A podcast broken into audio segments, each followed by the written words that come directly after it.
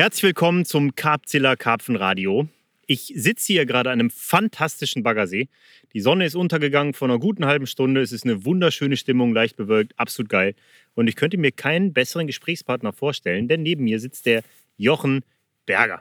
Und auf das Gespräch mit Jochen freue ich mich jetzt schon, seit wir das Karpfenradio machen, so ungefähr, weil seitdem reden wir darüber, ähm, auch mal eins aufzunehmen. Jochen hat lange Zeit im Grunde in, ja, ich sag mal, weiterer Nachbarschaft gewohnt. Ähm, mittlerweile ist er wieder in die alte Heimat gezogen. Auch das wird sicherlich ja, Thema des heutigen Gesprächs sein. Und äh, ich übergebe jetzt erstmal schnell an den Jochen, damit er vielleicht mal einfach ein paar Takte zu sich sagt und dazu, wo wir uns hier gerade befinden, weil das äh, sollte deine Aufgabe sein, uns hier zu verorten. Und ganz kurz zum Ablauf dieses Dingens hier, weil ich habe dich gar nicht jetzt so richtig eingewiesen hier. Ähm, ich nenne das hier immer den Katzenanus, mhm. den kleinen Puschel. Ähm, Im Grunde musst du nur den Griff nehmen und hier oben reinreden. Ja, das äh, schaffe ich gerade noch. Genau, äh, mein Name hat Christopher ja gerade schon gesagt. Ich bin äh, 39 Jahre alt, zweifacher stolzer Familienvater äh, und wohnhaft hier im wunderschönen Emsland. Ähm, genau, und äh, kennengelernt haben Christopher und ich uns am Niederrhein, wo ich auch lange Jahre beruflich tätig war und dort auch gelebt, ge geliebt und geangelt habe. Ähm, wo befinden wir uns gerade? Wir befinden uns an einem kleineren Baggersee, circa, ich denke mal, acht bis neun Hektar. Für meine Region hier, für das Emsland, ganz untypisch, weil es hier eigentlich kaum Baggerseen gibt. Ähm, das ist ein sehr gepflegtes, da läuft wieder einer, Jetzt laufen zwei. Nee, Fledermaus. Fledermaus. Gut. Ähm, also ein gut besetzter sehr gepflegter Baggersee, den man eher mit einem englischen Syndicate Water so vom Bestand her äh, betiteln könnte. Genau. Mhm. Und ähm, warte, du kannst mir mal wieder geben. Ähm, ich werde noch mal kurz ein bisschen ausschmücken, weil äh, heute ist tatsächlich schon verdammt viel passiert. Wir haben uns mehrfach bereits vorgenommen, komm, wir setzen uns hin, machen uns einen Radler auf und äh, podcasten. Haben wir aber nicht, weil ähm, erst haben wir die Fische mit der Drohne gefunden, dann sind wir darüber gefahren und haben gestalkt. Und dann war das so, wie es ja immer beim Angeln ist. Du denkst die ganze Zeit, es passiert jeden Moment was und merkst gar nicht, wie krass schnell die Zeit vergeht. Letztlich haben wir ja wahrscheinlich doch anderthalb Stunden da geangelt und wirklich aufgrund eines sehr glücklichen Zufalls ist dann tatsächlich noch ein sehr, sehr schöner Fisch bei mir rausgelaufen, weil eigentlich wollten wir schon einpacken. Aber ähm, dann ist Jochen noch irgendwas Witziges eingefallen. Wir haben angefangen darüber zu reden, haben die Routen vergessen und wie so oft, du nimmst die Aufmerksamkeit vom Angeln und zack, läuft halt einer ab auf ein Single Hook Bait. Ähm, ja, das war schon mal sehr, sehr geil. Dann sind wir auf unsere Stelle, haben die bezogen, haben hier unsere Routen gelegt und tatsächlich haben wir uns gerade hingesetzt, hatten gerade eine Pizza im Bauch und wollten dann anfangen zu podcasten und dann ist wieder einer abgelaufen. Deutlich kleinerer Fisch, aber sehr, sehr willkommen. Jetzt liegen wieder alle Routen und ähm, sollte hier was beißen, werden wir es natürlich hier äh, miterleben lassen. Aber darum soll es jetzt erstmal gar nicht gehen. Ähm, der Jochen ist ja nicht nur der Jochen. Also der ist ja jetzt nicht nur äh, irgend so ein Karpfenangler, sondern jemand, der in dieser Branche auch eine ganze Menge wirkt, bewirkt und getan hat. Und ähm, es gibt ja auch einen Grund dafür, dass wir uns am Niederrhein kennengelernt haben, weil da kommst du ursprünglich nicht her. Und ähm, du bist, ich meine, ich kann es ja vorwegnehmen und eigentlich so ziemlich jeder, der deinen Namen hört, wird das wahrscheinlich auch erstmal damit in Beziehung bringen. Du hast sehr viele Jahre für Successful Baits gearbeitet. Genau. Und mich würde mal interessieren, wie bist du in dieser Position gelandet? Ähm, hast du das angestrebt, einen Job in der Angelbranche auszuüben? Du hast doch einen ganz anderen Hintergrund, oder nicht? Genau, also mm, das ist ja in der Angelbranche häufig so, dass man sich das gar nicht unbedingt, ja, dass man das gar nicht unbedingt äh, anstrebt, sondern dass das viel mit Zufällen zu tun hat. Und so war das damals bei mir auch. Ähm, ich habe äh, ich war in meinem zweiten Studiengang. Ich habe das erste Studium abgeschlossen in Göttingen damals und jetzt wieder die Fledermaus. Mhm. Ähm, und war im zweiten Studiengang, war auch in diesem Studiengang sehr glücklich. Ähm, in Paderborn. Und äh, ist das? Ah, nee, Bielefeld. Äh, Bielefeld gibt es nicht. Ähm, aber Bi also, soweit ich weiß, ist Bielefeld der schönste Vorort Paderborns. ähm, Nee, ähm, und hatte da tatsächlich auch nur mehr oder weniger zufällig die, die Anzeige, die Christian dann damals da drin hatte, äh, im Internet hatte, gesehen und habe dann relativ spontan entschieden, jo, du schreibst dahin jetzt einfach mal an. Und hatte ihm eine E-Mail geschrieben, ähm, die er auch beantwortet hat, relativ zügig. Und dann kam eins zum anderen, dann sagte er, komm mal runter, äh, guck dir das hier an, ob das was für dich ist.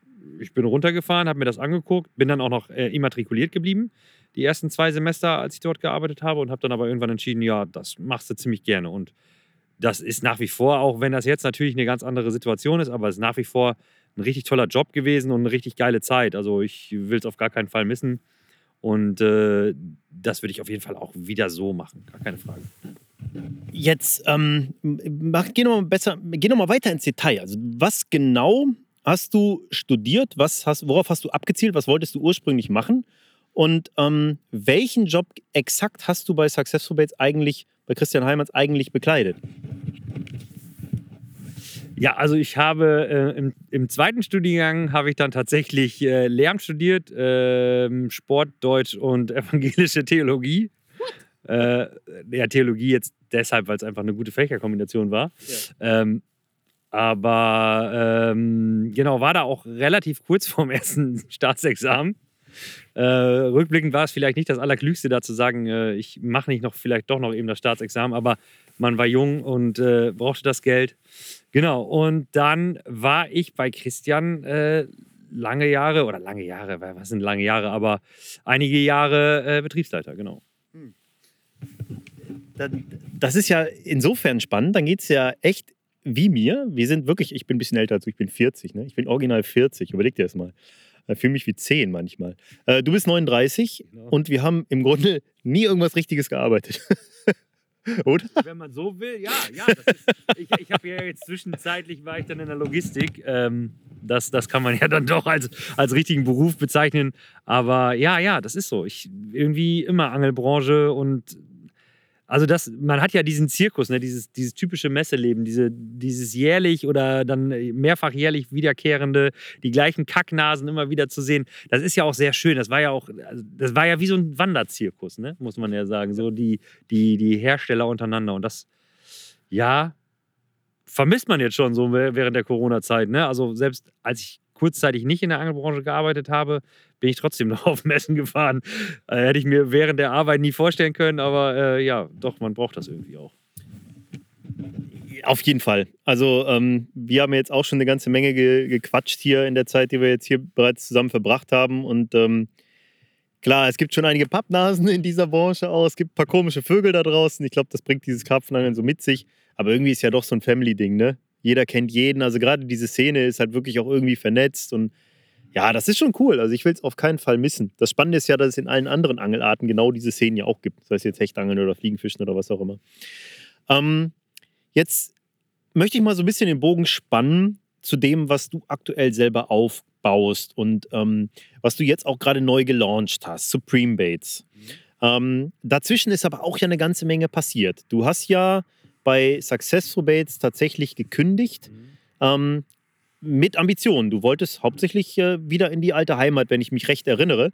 Aber vielleicht könntest du die Geschichte mal erzählen. Mhm. Ähm, ich weiß, ich stelle mal zu viele Fragen, aber was ich ja immer spannend finde, ist, wenn du, sagen wir mal, aus Region X kommst, äh, du bist schon so ein bisschen verbandelt, hast vielleicht eine Freundin ähm, und dann kriegst du ein Jobangebot oder siehst einen geilen Job irgendwo ziemlich weit weg. Was macht man dann? Die Freundin muss man ja irgendwie mitnehmen, muss man überzeugen. Wie ist es bei dir gewesen? Bist du zu dem Zeitpunkt ähm, schon in einer Beziehung gewesen? Vielleicht kannst du da erstmal drauf eingehen, weil sowas finde ich persönlich auch mal ganz spannend. Mm, also meine heutige Frau ähm, war, als ich an den Niederrhein gezogen bin, noch nicht meine Freundin, aber dann sehr schnell. Also ich glaube, also wir kennen uns schon Ewigkeiten. Wir kennen uns auch aus unserer beider Heimatstadt.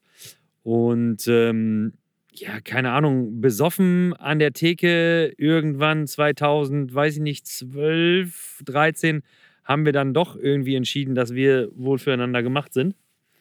Und ähm, Marcia ist dann nach ein paar Jahren Fernbeziehung, äh, sie hat in Münster äh, gearbeitet und ich in Kerken, ähm, ist sie dann nach äh, Krefeld mit mir zusammengezogen, genau. Und ähm, ja, dann, äh, wie das so ist, erste gemeinsame Wohnung zusammen. Äh, Marci war damals auch nicht so richtig in Krefeld angekommen. Das war dann am Anfang noch so ein bisschen holprig, gerade ne, wenn man noch nie zusammen gewohnt hat und so und dann vorher äh, ne, Fernbeziehung. Dann gibt das schon mal ganz interessante Spannungen. Aber das hat dann doch irgendwie ganz gut geklappt. Und wir sind dann aus Krefeld weggezogen und aufs Dorf am Niederrhein gezogen, wo es uns auch wirklich dann super gut gefallen hat. Also das war für mich mir war es egal, ne, weil die Baggerseen um, in der Region habe ich auch von da aus gut äh, erreicht. Krefeld habe ich gut erreicht, wo meine, meine äh, Krefelder Freunde gewohnt haben. Äh, und die Arbeit habe ich auch gut erreicht. So. Und äh, genau, dann haben wir da einige Jahre in Dönnisberg, ein kleiner, äh, kleiner Stadtteil von Kempen, gewohnt. Gibt's aber, gibt's. Gibt es wirklich. Mhm. Ja. Ist aber sehr klein. Also es ist eine Straße, eine Pizzeria, ein Netto. Boah, ich will da jetzt, glaube ich, niemandem irgendwie zu nahe treten. Aber es ist ein kleines, charmantes Dörflein äh, am Niederrhein, genau. Mhm. Ähm, ja, Was ich eigentlich ganz spannend finde, ähm, du hast bisher, also gut, mit, äh, da kommen wir gleich noch drauf zu sprechen, mit äh, mal einem Schritt nach, nach links oder rechts, auch mal außerhalb der Angelbranche, aber ansonsten in der Angelbranche gearbeitet. Mhm. Ähm, und du bist mit einer Frau zusammen, die aus deinem eigentlichen Heimatdorf kommt, die zu dem Zeitpunkt in einer Fernbeziehung mit dir zusammen war. Und das ist exakt genauso wie bei mir. Ja. Äh, meine Frau Denise lebt ungefähr, oder lebte damals im Dorf um die Ecke. Mhm. Ne? Und ähm, ich war in Hamburg bei Ruth und Rolle und sie hatte, äh, war im Studium in Dortmund. Und wir hatten lange eine Fernbeziehung, äh, bis ich dann irgendwann ins, ins Homeoffice sozusagen durfte bei Ruth und Rolle und wir beide wieder in unsere Heimat zurückgezogen sind, zusammen auch in eine Wohnung. Ja, und so hat sich das dann alles fortgesetzt. Ne? Aber es ist echt eine ganz interessante, ähnliche Geschichte. Ähm, jetzt der Punkt, warum bist du bei Successful Baits dann weggegangen? Was hat dich dazu bewegt, ähm, den Job zu kündigen? Weil ich sag mal, ähm, es gibt Jobs in der Angelbranche und Jobs in der Angelbranche. Es gibt, ich sag mal, den Job, äh, ich denke mal, der klassische Verkäufer in einem Angelgeschäft ist schon anders als, ähm, sag ich mal, ein Betriebsleiter oder Marketingmanager oder irgendwas, wo du halt, ich sag mal, mehr Freiheiten, mehr noch klareren Bezug zum Angeln hast und auch viel drumherum damit zu tun hast. Das sind schon geile Jobs, sage ich mal. Ne? Also, warum bist du da rausgegangen? Ja, also dazu muss man auch wirklich sagen, das ist ein ziemlich einmaliger Job gewesen. Den gibt es vielleicht, keine Ahnung, sagen wir mal deutschlandweit fünfmal oder so, ne? Muss man ja ganz ehrlich sagen. Also das war ja die, das war alles das, was ich gerne mache. Ne? Es war halt auch äh, viel Führung, war aber auch halt wirklich Kontakt mit dem Kunden, Einkauf, ja von allem etwas so, ne? Entwicklung ganz, ganz viel. Äh, und das hat mir schon super viel Spaß gemacht. Und das war halt auch für mich ein Riesenschritt zu sagen, okay, ich gehe. Aber es war halt so, dass, wie gesagt, Marcia und ich beide äh, aus Meppen kommen. Und das war für uns immer ultra schwierig, ähm, wenn wir nach Meppen gefahren sind, alles irgendwie abzudecken. Meine Geschwister, meine, meine Eltern, ihre Eltern, beide Eltern sind getrennt. Das war dann immer wirklich, ne, man rannte nur noch von A nach B und ich habe halt auch einen sehr funktionierenden, guten Freundeskreis in Meppen. Die wollte ich natürlich auch immer alle super gerne sehen, weil die vor allen Dingen auch alle gar nichts mit Angeln zu tun haben. Also richtig null, zero. Hier und da mal ein Raubfischangler, aber ansonsten angeln die alle gar nicht. Und das war halt immer schon sehr, sehr zerreißend. Und dann ist Noah geboren, mein, mein, äh, mein Sohn. Und dann wurde der Wunsch halt einfach so stark und Familie und Kinder und alles, das ist einfach so viel größer als Angeln, dass wir dann im Winter 2018 gesagt haben, hey, lass uns das versuchen äh, zu gehen. Wenn, wenn ich, Marcia kriegt sowieso immer überall einen Job und wenn ich irgendwas Adäquates finde, dann würden wir gehen. Und das ging letztendlich dann viel, viel schneller und als ich überhaupt gedacht hatte. Also im Februar hatte ich das, den, ja, hatte ich das Jobangebot. Ähm, und ich habe dann im März schon gekündigt und am 19. April, einen Tag nach dem Geburtstag meines Sohnes, sind wir mit Sack und Pack wieder nach Hause gezogen. Ja, krasses Ding. Also ähm, damals war es auch bei uns der Beweggrund, wieder in die alte Heimat zu ziehen, die Nähe zur Fami- Familie, weil einfach alle Familienmitglieder dort in der Ecke gelebt haben. Und ähm, ich meine, wir können da wahrscheinlich beide total aus Erfahrung sprechen. Es gibt nichts, was dich als junge Eltern besser unterstützt, als deine Familie in der Nähe zu haben. Ne? Klar. Also ich sehe das bei, bei guten Freunden von mir, die in Hamburg leben noch und äh, die kommen eigentlich aus Düsseldorf und Augsburg. Mhm. Die haben gar keine familiäre Anbindung in Hamburg und sind Ja. da, also man könnte das, was ich jetzt mache in meinem Angeln mit der ganzen Freiheit unmöglich so gestalten, weil das würde komplett zulasten der Beziehungspartnerin gehen. Kein Witz. Genau die gleiche Situation habe ich auch zu 100 Prozent. Also ich habe auch einen guten Freund äh, von mir, einen Schulfreund auch, also auch, auch einen meiner engsten Freunde, der auch mit seiner Frau und seinen beiden Kindern in Hamburg wohnt. Und die haben auch mit Hamburg, ah, die lieben Hamburg, ne? aber die wohnen auf, keine Ahnung, also so typische Hamburg-Wohnung, irgendwo 80, 90 Quadratmeter mit zwei Kindern. Wo ich, also das könnte ich gar nicht, aber die lieben Hamburg so sehr, dass sie da auch einfach nicht weg wollen. Ne? Ja. So, und das ist, ja, also für mich absolut unverständlich, aber die, äh, ja, die wollen da auch wohl bleiben. Ja, ich meine, äh, Hamburg ist eine Megastadt. Ich kann das schon auch nachvollziehen. Ähm, bei mir gab es natürlich viele andere Dinge, die auch dagegen gesprochen haben. Also gerade das Angeln ist, wenn du in Hamburg lebst, einfach um eklig umzusetzen. Ich meine, ich kenne immer noch viele, auch sehr erfolgreiche Hamburger Angler, die sich das halt geben. Mhm. Aber weißt du, wenn ich bei mir, äh, keine Ahnung, ich fahre fünf Minuten oder eine Viertelstunde und habe irgendeinen coolen See, wo ich vielleicht mal stalken oder eine Runde gehen kann oder nah an dem bin, was ich am allerliebsten Mhm. mache. Und in Hamburg, ähm, ja, da hatte ich die Bille-Kanäle. Da wäre ich mit dem Fahrrad in fünf Minuten gewesen, da habe ich auf Barsch geangelt. Ähm, aber zum Karpfenangeln, ja, wenn du dann halt einen normalen Bürojob hast, den ich da ja im Grunde hatte, auch mit der anglerischen Freiheit bei Rute und Rolle, aber trotzdem halt schon auch 9 to 5 vom Style, ja, dann äh, hängst du halt im Auto eine halbe Stunde für, für 10 Kilometer, um ans Wasser zu kommen, weil du im Ja. Stau stehst und das frustriert dich halt. Aber gut, ähm, darum soll es ja gar nicht gehen. Jetzt hast du immer noch nicht gesagt, glaube ich, was du denn überhaupt zwischenzeitlich so genau beruflich gemacht hast, oder? Oder war das das mit der Logistik? Mhm. Ja, genau. Ähm, Ja, warte, dann, dann kürze ich nämlich ab, weil dann stelle ich die Frage jetzt nochmal präziser. Ähm, ich kann mich erinnern, es ist mittlerweile, korrigiere mich gleich, ähm, es ist über ein Jahr her, da hast du mich angerufen. Wir haben über die Jahre immer eigentlich einen ganz guten Austausch gehabt und eigentlich immer, wenn wir irgendwie einen Rat zu irgendwas wollten, was auch vielleicht ein professioneller Rat war, mit Angelbranche zu tun hatte, dann haben wir den Kontakt zueinander gesucht. Und du hast mich angerufen und ähm, hast mir erzählt, was bei dir ansteht. Ähm, und das war damals so nach dem Motto, was? Was hat der vor?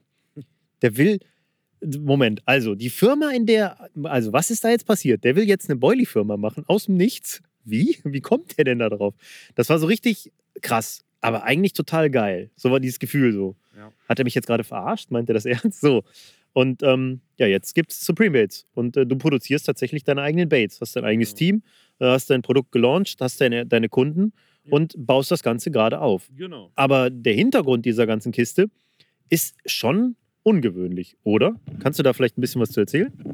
Ja, also absolut. Das ist, das ist sogar so ungewöhnlich, dass ich das teilweise auch gar nicht, äh, manchmal gar nicht richtig glauben kann. Also ähm, es war eine glückliche Fügung. Mein damaliger Chef hatte so eine Zukunftsrunde ähm, mit, mit den Abteilungsleitern. Und da kam, glaube ich, das Gespräch auf, was man noch so machen könnte. Und ähm, da fiel dann irgendwann mein Name und auch eben die, die, die, die Branche, in der ich mal gearbeitet habe. Und mein Chef kam dann auf mich zu und fragte dann, ja, wie geht das denn eigentlich? Also der hat mit Angeln eigentlich nichts am, am Hut, ne? Wie geht das eigentlich? Was müsste man in der Hand nehmen und so weiter und so fort. Und ich kam mir auf jeden Fall am Anfang auch ziemlich verarscht vor. Ich habe dann auch so, okay, weil es war nie meine Intention, zurück in die Angelbranche zu gehen oder ähm, ja, von, von, von Successful Baits damals wegzugehen, um was Eigenes zu machen, sondern das, das nichts lag mir ferner. Ne? Und das kam so aus heiterem Himmel. Und dann, ja, haben wir uns da zusammengesetzt, haben ganz viele Pläne geschmiedet, haben uns ganz viele verschiedene Sachen angeguckt, was man wie wo machen muss. Und irgendwann, dann habe ich mir natürlich, wie du gerade schon sagtest, auch von ganz vielen Leuten einfach auch Rat eingeholt und, sag, und gefragt, ja, Leute, meint ihr, das kriegen wir hin? Was meint ihr, das klappt? Geht das? Und ähm, was für ein Gefühl habt ihr dazu? Und das ist jetzt aber auch schon mittlerweile mehr als zweieinhalb Jahre her. Also es war, das war vor Corona sogar noch. Ähm, das muss so 2019, Ende 2019 oder so. Nee. Äh, 2020, Anfang 2020. Irgendwie so muss es gewesen sein. Also so rund zwei, zwei Jahre muss es her gewesen sein, genau. Ja, und dann vor ziemlich genau einem Jahr haben wir die Firma gegründet. Und das erste Jahr haben wir nur entwickelt, ja, Maschinenpark auch, hochfahren, aufbauen, alles, was dazugehört. Äh, Geschäftspläne geschmiedet, rauf und runter. Ja, und vor allen Dingen halt eben das, was ich am liebsten tue, ist halt eben entwickeln. Ne? Genau. Fragen über Fragen in meinem Kopf jetzt. Also, Frage 1: Hat dein, hatte dein Chef wirklich absolut gar keine Anknüpfungspunkte zum Angeln, außer dass er dich kennt? Äh, ja, im Prinzip schon. Also sein Sohnemann, der ist, ich will jetzt ja nichts Falsches, aber ich glaube 14. der angelt auch auf Karpfen, ne? Also steigt gerade ein, ist noch relativ neu dabei, aber er macht das auch genau. Ja, aber äh, sonst äh, gab es da gar keine Kontaktpunkte, ne. Das ist ja schon krass eigentlich, ne? Wenn du das überlegst. Also, ähm, hat er denn von, von, also tatsächlich diesen Geschäftssinn dafür aus freien Stücken entwickelt oder waren da stundenlange Interviews mit dir auch irgendwie nötig oder hat er eigene Recherche betrieben? Ja, sowohl als auch. Ähm, ich, ich, kann jetzt gar nicht so genau sagen, was er selber alles recherchiert hat, aber ja, klar, also es waren viele, viele Gespräche. Das, das ist ja auch nichts, was so von jetzt auf gleich entsteht. Ne? Also von, von Idee zu, okay, wir machen das tatsächlich. Da war, da ging ziemlich viel äh, äh, Zeit ins Land und gerade bei mir auch sehr viele immer noch schlaflose Nächte. Das ist ja jetzt auch nichts, das klingt ja so fantastisch und auch nur so positiv, aber es hat auch einfach ganz viele negative Seiten, so etwas. Ne? Also das, das macht was mit einem. Ähm, das ist eine Drucksituation auch. Also dass jemand, der das gewissenhaft macht, der nimmt das nicht auf die leichte Schulter und sagt, ey, wird schon, sondern das ist einfach auch, ja, ein, ein Riesenschritt und eine riesen, riesen Drucksituation. Ne? Ich kann mir das sehr, sehr gut vorstellen. Also ähm, du bist ja aus einer sehr verantwortungsvollen Position raus, bist dann in eine, eine gewisse Sicherheit gegangen, hast dich auch sehr auf Familie besonnen und hast irgendwie diese Themen in deinem Leben größer geschrieben. Ja. ja, und dann kommt halt auch diese Option um die Ecke, die aber natürlich mit einer viel, viel größeren Verantwortung einhergeht. Ne? Ja. Letztlich, ähm, wir haben da eben ja auch drüber gesprochen, ähm, misst du dich dann ja auch und deine, deine Leistung an dem, was, was die Firma dann letztlich bringt. Und ich kann mir halt auch vorstellen, das ist so eine Sache, ich bin, ich bin ein äußerst ungeduldiger Mensch, muss ich sagen. Ähm, Geduld ist bei mir echt keine Tugend. Keine Ahnung, warum ich dieses Karpfenangeln mache. Wahrscheinlich bin ich genau deshalb so ein Pop-Up-Angler und Stalker. Äh, aber ich, wenn ich mir vorstelle, ich bin im Aufbau einer Firma, von der ich genau weiß, dass da ein Jahr lang erstmal gar nichts passiert auf ja. der wirtschaftlichen Seite so, ähm, das würde mich wahnsinnig machen, glaube ich. Und ich kann mir vorstellen, dass das eine, eine große Herausforderung und ein großes persönliches Learning ist, aus dem du auf jeden Fall äh, deutlich gereift hervorgegangen bist. Ja, sowohl als auch. Also nicht nur, nicht nur gereift. Das war, also es gab auch viele, viele äh, Tiefpunkte, die ich so in meinem Leben einfach noch gar nicht hatte. Ne? Ähm, eben weil, weil das eine Sache ist, die nicht.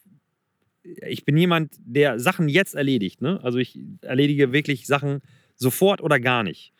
Und ähm, also so Kampf oder Flucht, das ein paar Leute werden, da, werden das, äh, dieses Symptom ja kennen. Ähm, und das ist dann, es ist dann, das, also das ist ja nichts, was schnell geht, ne? Also so Produkte entwickeln. Na klar kann ich mich hinstellen und jetzt, keine Ahnung, Firma XYZ kopieren, dasselbe Konzept fahren äh, und Attacke Vollgas. Aber das, das, das bin nicht ich, das ist auch nicht Supreme Bates, sondern wir wollen, wir wollen einen eigenen Weg gehen. Natürlich ist der Boilie rund und sind, äh, wir sind auch alle an, an dieselbe Positivliste gebunden, also an, an dieselben Rohstoffe irgendwo. Aber wir versuchen maximal viel irgendwie auch neu zu denken und Dinge zu überdenken und haben dann immer wieder einen Think Tank, wo wir uns zusammensetzen und sagen, hey, wie kann man das geiler machen? Wie, wie, wie kann das funktionieren? Und sowas hat auch immer mit Versagen zu tun. Also wenn du sagst, okay, ich möchte etwas neu denken, dann ist man immer auf dem, auf dem Scheideweg zu sagen, kann funktionieren, kann aber auch brutal in die Hose gehen und dann ist jetzt irgendwie sechs Wochen Arbeit im Arsch. Und das passiert halt einfach. Ne? Das ist einfach so. Und das ist, ähm, da muss man sehr gefestigt sein und das hat mich auch echt oft gebrochen. Also ganz oft war das so, dass ich dann, ich bin dann sehr euphorisch bei Sachen, die funktioniert haben, bin dann aber auch ultra schnell super negativ und super, äh, super down, wenn Dinge einfach nicht sofort funktionieren, obwohl sie eigentlich funktionieren. Nur dann fällt es mir manchmal schwer, das Positive daraus zu ziehen. Mega spannend, mega deep und wirft wieder eine Million Fragen bei mir auf. Die, ähm, du hast sehr viel von wir gesprochen und von einem Think Tank. Da würde mich das natürlich gleich mal interessieren. Ähm, mich würde auch interessieren, was das für Gedanken sind, die dich dann tatsächlich wachhalten. Was ist das überhaupt? Was, was baut diesen Druck auf? Wo kommt der her? Aber was mich an erster Stelle mal interessiert ist, die Frage, die ist mir eben nicht eingefallen. Ähm, dein, dein Chef hat eine Option gesehen. Er hat gesehen, okay, da ist Thema Angeln. Das, das, da ist ein Potenzial und wir haben den richtigen Mann. Wieso seid ihr bei der Köderherstellung gelandet? Warum nicht bei keine Ahnung, es gibt ja genügend andere ähm, Möglichkeiten von Angelreiseveranstalter bis hin zu Kleinteilehersteller oder Routenbau oder whatsoever. Ähm, von mir ist auch kommerzielle Seen vermieten. Was, was, warum Köderherstellung? Einfach weil du da den größten Einblick hattest irgendwie auch, oder? Ja, und weil das auch die Sache ist, die ich gut kann und die ich, äh, die ich selber ja auch will. Ne? Also jetzt, ich wäre jetzt kein Reise, äh, Reiseführer äh, oder, die, oder sowas. Also das ist halt alles nicht mein Ding. Aber Köder, Köderentwicklung, das war immer schon mein Ding. Also auch schon lange bevor es Successful Baits, äh, bei, als ich bei, äh, lange bevor ich äh, bei Christian gearbeitet habe, war das schon mein Ding. Habe ich mich da schon sehr intensiv mit befasst. Und ähm, ja, das ist wie gesagt, dann meine Welt und, und auch, auch so mein Netzwerk. Ne? Das muss man ja auch sagen. Da, das funktioniert ja nicht als, ja, ich bin eine Ein-Mann-Armee jetzt gerade, was, das, äh, was das Produktive angeht. Aber ähm, alles, was dahinter ja passiert, ist ja, das, das kann man nicht alleine, sondern das, äh, da, da braucht es immer ein Netzwerk hinter. Ne? Hm. Oder mehrere Netzwerke vielmehr. Ähm, ich glaube ja immer, dass die besten Chefs oder Führungskräfte, wie auch immer, äh, gut darin sind, Leute dort zu positionieren, wo sie wirklich in ihrer Leidenschaft aufgehen. Ne? Es ist ja sehr, sehr häufig so, also ich gebe dir ein Beispiel ähm, bei Corda. Da, ähm, da, ist jemand und äh, der macht verschiedene Aufgaben im Marketingbereich, die ihm ultra viel Spaß machen. Du kannst dir vorstellen, wie gut er die macht. Mhm. Ähm, ah, ich muss mal eben bei meinen Routen gucken. Was ist denn da los, ey? Was schwimmt denn da durch? Also ich muss jetzt einmal kurz hier äh, genau da abbrechen und mal drauf gucken, was da los ist. Ist irgendwas gerade durchgeschwommen oder durchgeflogen? Ist ein Natur am Piepen hier. Ah, guck mal. Äh, äh hier, Jochen nutzt die Pause, um neues Radler anzuschlören. Hä? Die Pizza liegt uns schwer im Magen. Du musst aufmachen. Okay, also was ich jedenfalls sagen wollte, da gibt es Aufgaben, die, die er liebt und die macht er extrem gut. Und da gibt es Aufgaben, die er hasst, für die er auch nicht angetreten ist für den Job. Und die macht er überhaupt nicht gut. Also die macht er am liebsten gar nicht. Ja. So, das äh, ist der Klassiker. Und dieser er, das bin zum Beispiel auch ich. Ja.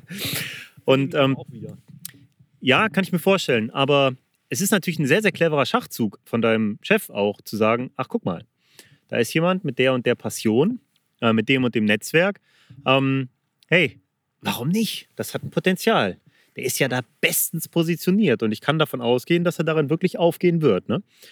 Und so scheint es ja auch zu sein. Also, das ist ja erstmal eine ganz clevere Sache. Du sprichst aber trotzdem, oder hast eben die ganze Zeit von wir gesprochen. Wen, wen meinst du mit wir? Wer ist dieses Netzwerk? Also, ich kann mir nicht vorstellen, dass du mit deinem Chef über neue Boilie-Konzepte sprichst. Mit dem wirst du wahrscheinlich eher über, ähm, keine Ahnung, wirtschaftliche Pläne, Anschaffung, was auch immer so sprechen. Ne? Genau, ja, die haben da natürlich einen ganz anderen Blick drauf. Ne? Ja, ja mit, mit wem bist du denn dann im Austausch, ähm, was die Dinge angeht, die dich antreiben? Also im Grunde genommen natürlich mit allen meiner Teamangler spreche ich ähm, über gewisse Dinge häufig. Also ich versuche bei, bei, äh, bei vielen Dingen einfach auch alle mit einzubeziehen. Äh, Ob es jetzt ein Eimerdesign ist oder sowas, ne? Aber es gibt halt eben Leute, die sich auch wesentlich tiefergehend mit, mit der Köderproduktion und mit den Gedanken dahinter äh, befassen und halt sich auch damit eben befassen können. Das ist ja manchmal auch sehr, sehr schwere Kost. Wir werden da ja auch hier und da mal als Theoretiker betitelt. Was ja auch sicherlich auch äh, der Wahrheit entspricht. Also äh, vieles, was wir machen, hat halt auch sehr theoretische Hintergründe, die wir dann aber versuchen natürlich maximal praxisorientiert umzusetzen. Und da sind, äh, da haben wir so eine Kerngruppe. Ähm, da sind dann unter anderem Simon Grollig, ähm, Thomas Müller, der ja auch äh, durch äh, die Corda-Videos und äh, ja durch seinen, seinen Instagram-Auftritt sehr bekannt ist. Ähm, Patrick König und Marvin Mertens sind so in so einer Kernentwicklungsgruppe und da, die haben da alle so ihre Hintergründe. Simon und Thomas sind so ich sag mal, die Ingenieure dahinter, wobei Simon Anwalt ist, aber ähm, die Ingenieure, so was, was das Boily-Design angeht. Ähm, Patrick kommt aus der Praxis, ist tatsächlich äh, Bäckermeister ähm, und hat halt da auch wirklich viele Kompetenzen. Und Marvin bringt so den Oldschool-Touch, einfach auch so diese Szene-Deepness, diese lange Szene-Deepness mit, die man einfach auch so braucht, der dann einfach auch mal wieder so diesen ja, gewisse Pole einfach mit reinbringt. Ne? Und ich muss das alles irgendwie versuchen. Äh, auch das ist nicht immer ganz einfach. Äh, alles, was da so auf einen einprasselt, die haben natürlich ultra viele Ideen. Und ich muss das dann immer versuchen, irgendwie zu lenken und zu sagen, ja, ja geht. Also meistens sage ich, ja, geht, kriegen wir wohl irgendwie hin. Ähm, Packe ich jetzt auch noch mit rein. Ähm, manchmal funktioniert das nicht, aber ich versuche dann immer alles, dass es irgendwie realisierbar ist. Genau. Kurz dazu, da ist ja echt eine coole Truppe. Also mit Thomas Müller habe ich einen sehr, sehr geilen Podcast aufgenommen, auch ein einfach besser Angeln. Richtig guter Dude, sehr, sehr interessanter Angler. Mit dem Simon ähm, habe ich noch keinen vollständigen einzelnen Podcast aufgenommen, aber ähm, ja, genau, ist sehr, sehr interessanter Gesprächspartner mit Sicherheit. Ähm, ich habe auch schon einmal kurz mit ihm gesprochen im Rahmen der äh, Crime City Carpers Party. Ähm, Crime City Carpers wird sicherlich gleich auch nochmal ein Thema sein. Ähm, und mit Moppel, das möchte ich an der Stelle nochmal eben erwähnen, habe ich auch einen sehr, sehr geilen Podcast aufgenommen. Also Moppel ist Marvin Mertens äh, von Deadhead Custom Rods. Ähm, werden viele jetzt hier gerade auch auf dem Zettel haben, den Podcast, weil ähm, der ist wirklich echt gut eingeschlagen. Ist ein sehr deeper, guter Podcast auch gewesen. Ne? Hätte ich auch zwei ähm, Stunden länger hören können. Ja, ja, das ist immer das. Aber es kommt einem dann immer so vor, als würde man schon tausend Jahre reden. Und, ah ja. Ähm, okay, also du hast dann auf jeden Fall deine Crew, mit der du einen, einen sehr, sehr deepen Austausch hast. Ähm, da wirft, das wirft jetzt bei mir die Frage auf, wo ist so dein Limit? Also, das hört sich ja für mich dann so an, als wärst du im Grunde dein eigener Chef bei dem, was du tust. Ähm, oder hast du noch jemanden, der dir auf die Finger schaut und sagt, nee, Jochen, zu, sorry, aber das ist zu teuer. Oder hey, Jochen, Alter, schmeiß mal Kohle in das Ganze rein. Oder wir wollen Geld ausgeben. Weißt du? Ähm, wie, wie läuft das ab? Wer, wer macht die Ansage? Bist letztlich du derjenige, der sagt, hey, Simon, die Idee ist geil, die setzen wir um, auch wenn die das und das wahrscheinlich kostet und so und so viel Entwicklungszeit verbrennt. Ja, also äh, ein Limit habe ich da nicht. Es muss halt irgendwie realisierbar sein. Und, und es gibt ja auch irgendwie, also unser Limit ist der Kunde. Ne? Also natürlich könnten wir irgendwas entwerfen, was, keine Ahnung, jetzt mal blöd gesponnen einen Kilopreis von 19,90 Euro hat. Ne? Ich möchte gerne lebende Mückenlarven. Ja, ja. Die müssen auch noch leben, 24 Stunden lang. Ist das realisierbar? Ja, genau. So, ne, also es gibt, es gibt immer Grenzen. Ähm, und gerade Simon und Thomas haben manchmal Ideen, ähm, wobei Simon ein bisschen mehr, Simon hat da gar nicht so ein, Simon hat halt eben keinen wirtschaftlichen Hintergrund und will das auch gar nicht, sondern Simon ist so halt so wirklich der, der ultra kreative ähm, bei, bei diesen Geschichten und der sich dann auch wirklich in einzelne Sachverhalte ultra krass reinlesen kann. Ähm, Thomas auch. Aber Thomas hat dann wieder mehr so ein bisschen wirtschaftlichen Blick drauf und der, der schmeißt dann halt auch schon mal so ein, ja, ein bisschen bisschen mehr Realismus, was dann gewisse Zahlen angeht, äh, rein. Ähm, aber eigentlich im Prinzip haben wir tatsächlich so alles das gemacht, was wir vorhatten, und wo wir auch gedacht haben, boah, das geht gar nicht, haben wir irgendwie äh, hingekriegt. Auch wenn es manchmal weite Wege waren, aber bisher äh, sind wir da auf einem sehr guten Weg. ich kann mir vorstellen, dass Simon sich in die Dinge gut reinlesen kann. Wenn du Rechtsanwalt bist, dann hast du auf jeden Fall eine ja. recht lange akademische Laufbahn hinter dir und musstest einiges lesen. Ja, ähm, ja eigentlich wolltest du Lehrer werden. Jetzt machst ja. du Boilies. Bist du zufrieden damit? Ach, also ich bin sowieso ein, also wer mich kennt, weiß, dass ich immer ein zufriedener Mensch war und ich mich nicht darüber definiere, was ich beruflich mache. Das ist mir klar, macht man am liebsten das, was einem Spaß macht. Aber das, was neben dem Beruf stattfindet, also das, was außer, ich, ich angel gerne so, ne? Also, und das mache ich so gerne, ähm, dass ich das immer machen könnte. Ich habe eine tolle Familie, ich habe einen mega angelnden Freundeskreis, aber ich habe halt auch einen ultra tiefen Freundeskreis außerhalb der Angelbranche. Ähm, und das ist das, was mich erfüllt. Nebenher habe ich auch einen abgefahrenen Job. Und ja, das ist schon, das ist schon das, was, was viele Leute als Traumberuf bezeichnen würden, ja.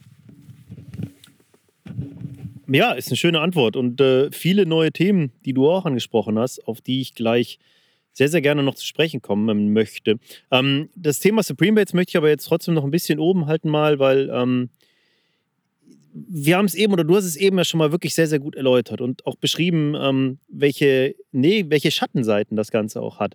Und äh, die Tatsache, dass du jetzt eben diesen freien Beruf machst, diesen ja, im Grunde sehr selbstständigen Beruf, auch wenn in einem Anstellungsverhältnis, aber wirklich sehr, sehr selbstständigen, sehr verantwortungsvollen Beruf, das sorgt eben auch dafür, dass du schlaflose Nächte hattest und hast. Was ist es, was dich vom Schlafen denn da abhält?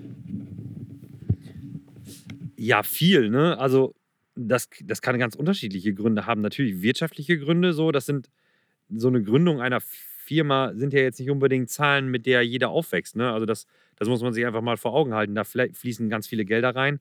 Ähm, und ja, natürlich ist es nicht mein Geld, aber trotzdem, ich bin verantwortungsvoll. Und wenn ich, mir dreht sich der Magen um, wenn ich gewisse Summen höre. Wenn man jetzt mal überlegt, jetzt beispielsweise, nur ein ganz plumpes Beispiel, wenn man sich so äh, einen schicken Eimer aufs Lager legen will, das kostet 30.000 Böller. Ne? Dann hast du da, äh, keine Ahnung, 10.000 Eimer stehen.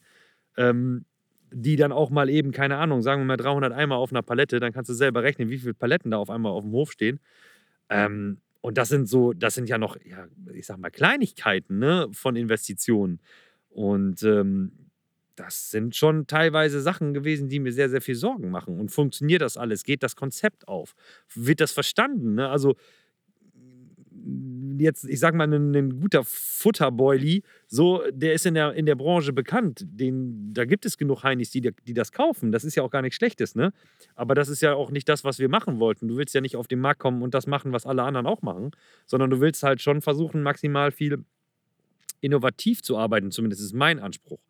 Ähm, und Innovation heißt auch immer, dass es Leute gibt, die das eventuell gar nicht unbedingt verstehen oder das auch dann madig machen. Und ich nehme mir sowas zu Herzen. Also ich, mich kann man schon sehr gut treffen. Ne? Also wenn, wenn, wenn jemand sagt, dass ich finde das scheiße und ich finde find das Produkt scheiße und ich finde dich scheiße, dann, dann ist das was, was mich tatsächlich super hart trifft. Das hat mir niemand so gesagt, aber ähm, ich werte ganz oft Sachen so, obwohl sie gar nicht so gemeint sind. Aber ähm, das ist dann, wenn es dein eigenes Kind ist, ne? Das sind dann schon Sachen, die einen sehr beschäftigen. Und das können Kleinigkeiten sein, keine Ahnung. Äh, Kacke, äh, ich kriege jetzt das und das Aroma oder die und die äh, Mehle kriege ich jetzt gerade für drei, vier Tage nicht rein, habe aber so und so viele Bestellungen äh, von XY da. Wie kriegen wir das geregelt? Man kriegt das immer alles gemanagt, aber nachts fühlt sich das alles gerne mal anders an. Ne? Äh, ich, du kennst das sicherlich auch. Das sind halt einfach so, das bringt so eine Position und so eine Verantwortung einfach mit sich. Und ja, das, das ist nicht immer positiv. Also das ist jetzt kein, man darf das nicht alles als Geschenk ansehen, sondern halt auch eben, das hat eine riesengroße Schattenseite. Das muss man einfach so knallhart sagen. Ne? Auch wenn er, da redet ja gar nicht so, so viele Leute reden da gar nicht drüber, aber also das ist nicht so, dass ich jeden Tag, auch wenn es was total Geiles ist, was ich beruflich mache, aber dass ich da jeden Tag äh, nur Hände klatschen durch die Halle renne und sage, hey, wie geil ist das, wie geil ist das, wie geil ist das. Nein, es gibt natürlich auch Tage, die einfach problematisch sind, wo etwas nicht funktioniert, wo man das Gefühl hat, scheiße, das wächst mir alles über den Kopf. Ähm, was will der jetzt von mir? Was will, was will, warum muss das jetzt passieren? Das ist, also, da gibt es auf jeden Fall auch äh, die eine oder andere Schattenseite. Kann ich alles mega, mega gut nachvollziehen, was du erzählst. Ähm, ich meine, als ich damals mein erstes Buch gemacht habe, ähm, da bin ich zum ersten Mal so richtig krass damit konfrontiert gewesen. Da ist so ein bisschen Leichtigkeit gegangen. Ne? Genau. Ähm, ich habe damals, ich weiß gar nicht, was die erste Auflage gekostet hat. Es waren unter 20.000 Euro, aber es waren über 16.000, irgendwie sowas. Das war für mich ein unglaubliches Geld. Mhm. So, ich bin damit nicht mal in Vorleistung gegangen, aber ich wusste, wenn ich das jetzt kaufe, dieses Buch, ich bestätige das, dann werde ich diese Zahl bezahlen müssen. Mhm. Das heißt, ich muss dieses Geld erwirtschaften. Ich habe das selbstständig verlegt, sozusagen. Mhm ich habe da in Braunfels auf dieser Messe gestanden und mir ging der Kackstift. Ich hatte, ich hatte richtig Sorge. Ich habe mir immer eingeredet, ja, du musst so und so viele verkaufen, dann kommst du mit Ach und Krach da raus und zur Not schmeißt du noch raus, ja, du hast ja vielleicht auch noch hier irgendwie, das kriegst du so irgendwie zusammengekratzt, vielleicht schaffst du es, wird schon gelingen. So ist es gelaufen. Und letztlich ist es alles gut gegangen. Und als ich mhm.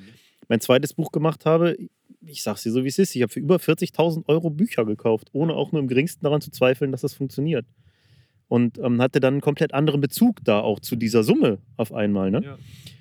Es ist aber trotzdem einfach krass, weil ne, in der Persönlichkeitsentwicklung sagt, sagt man, sieh das Ganze spielerisch. Das Leben ist ein Spiel und genauso muss es gespielt werden. Deshalb geht es Kindern so gut. Die ja. spielen so.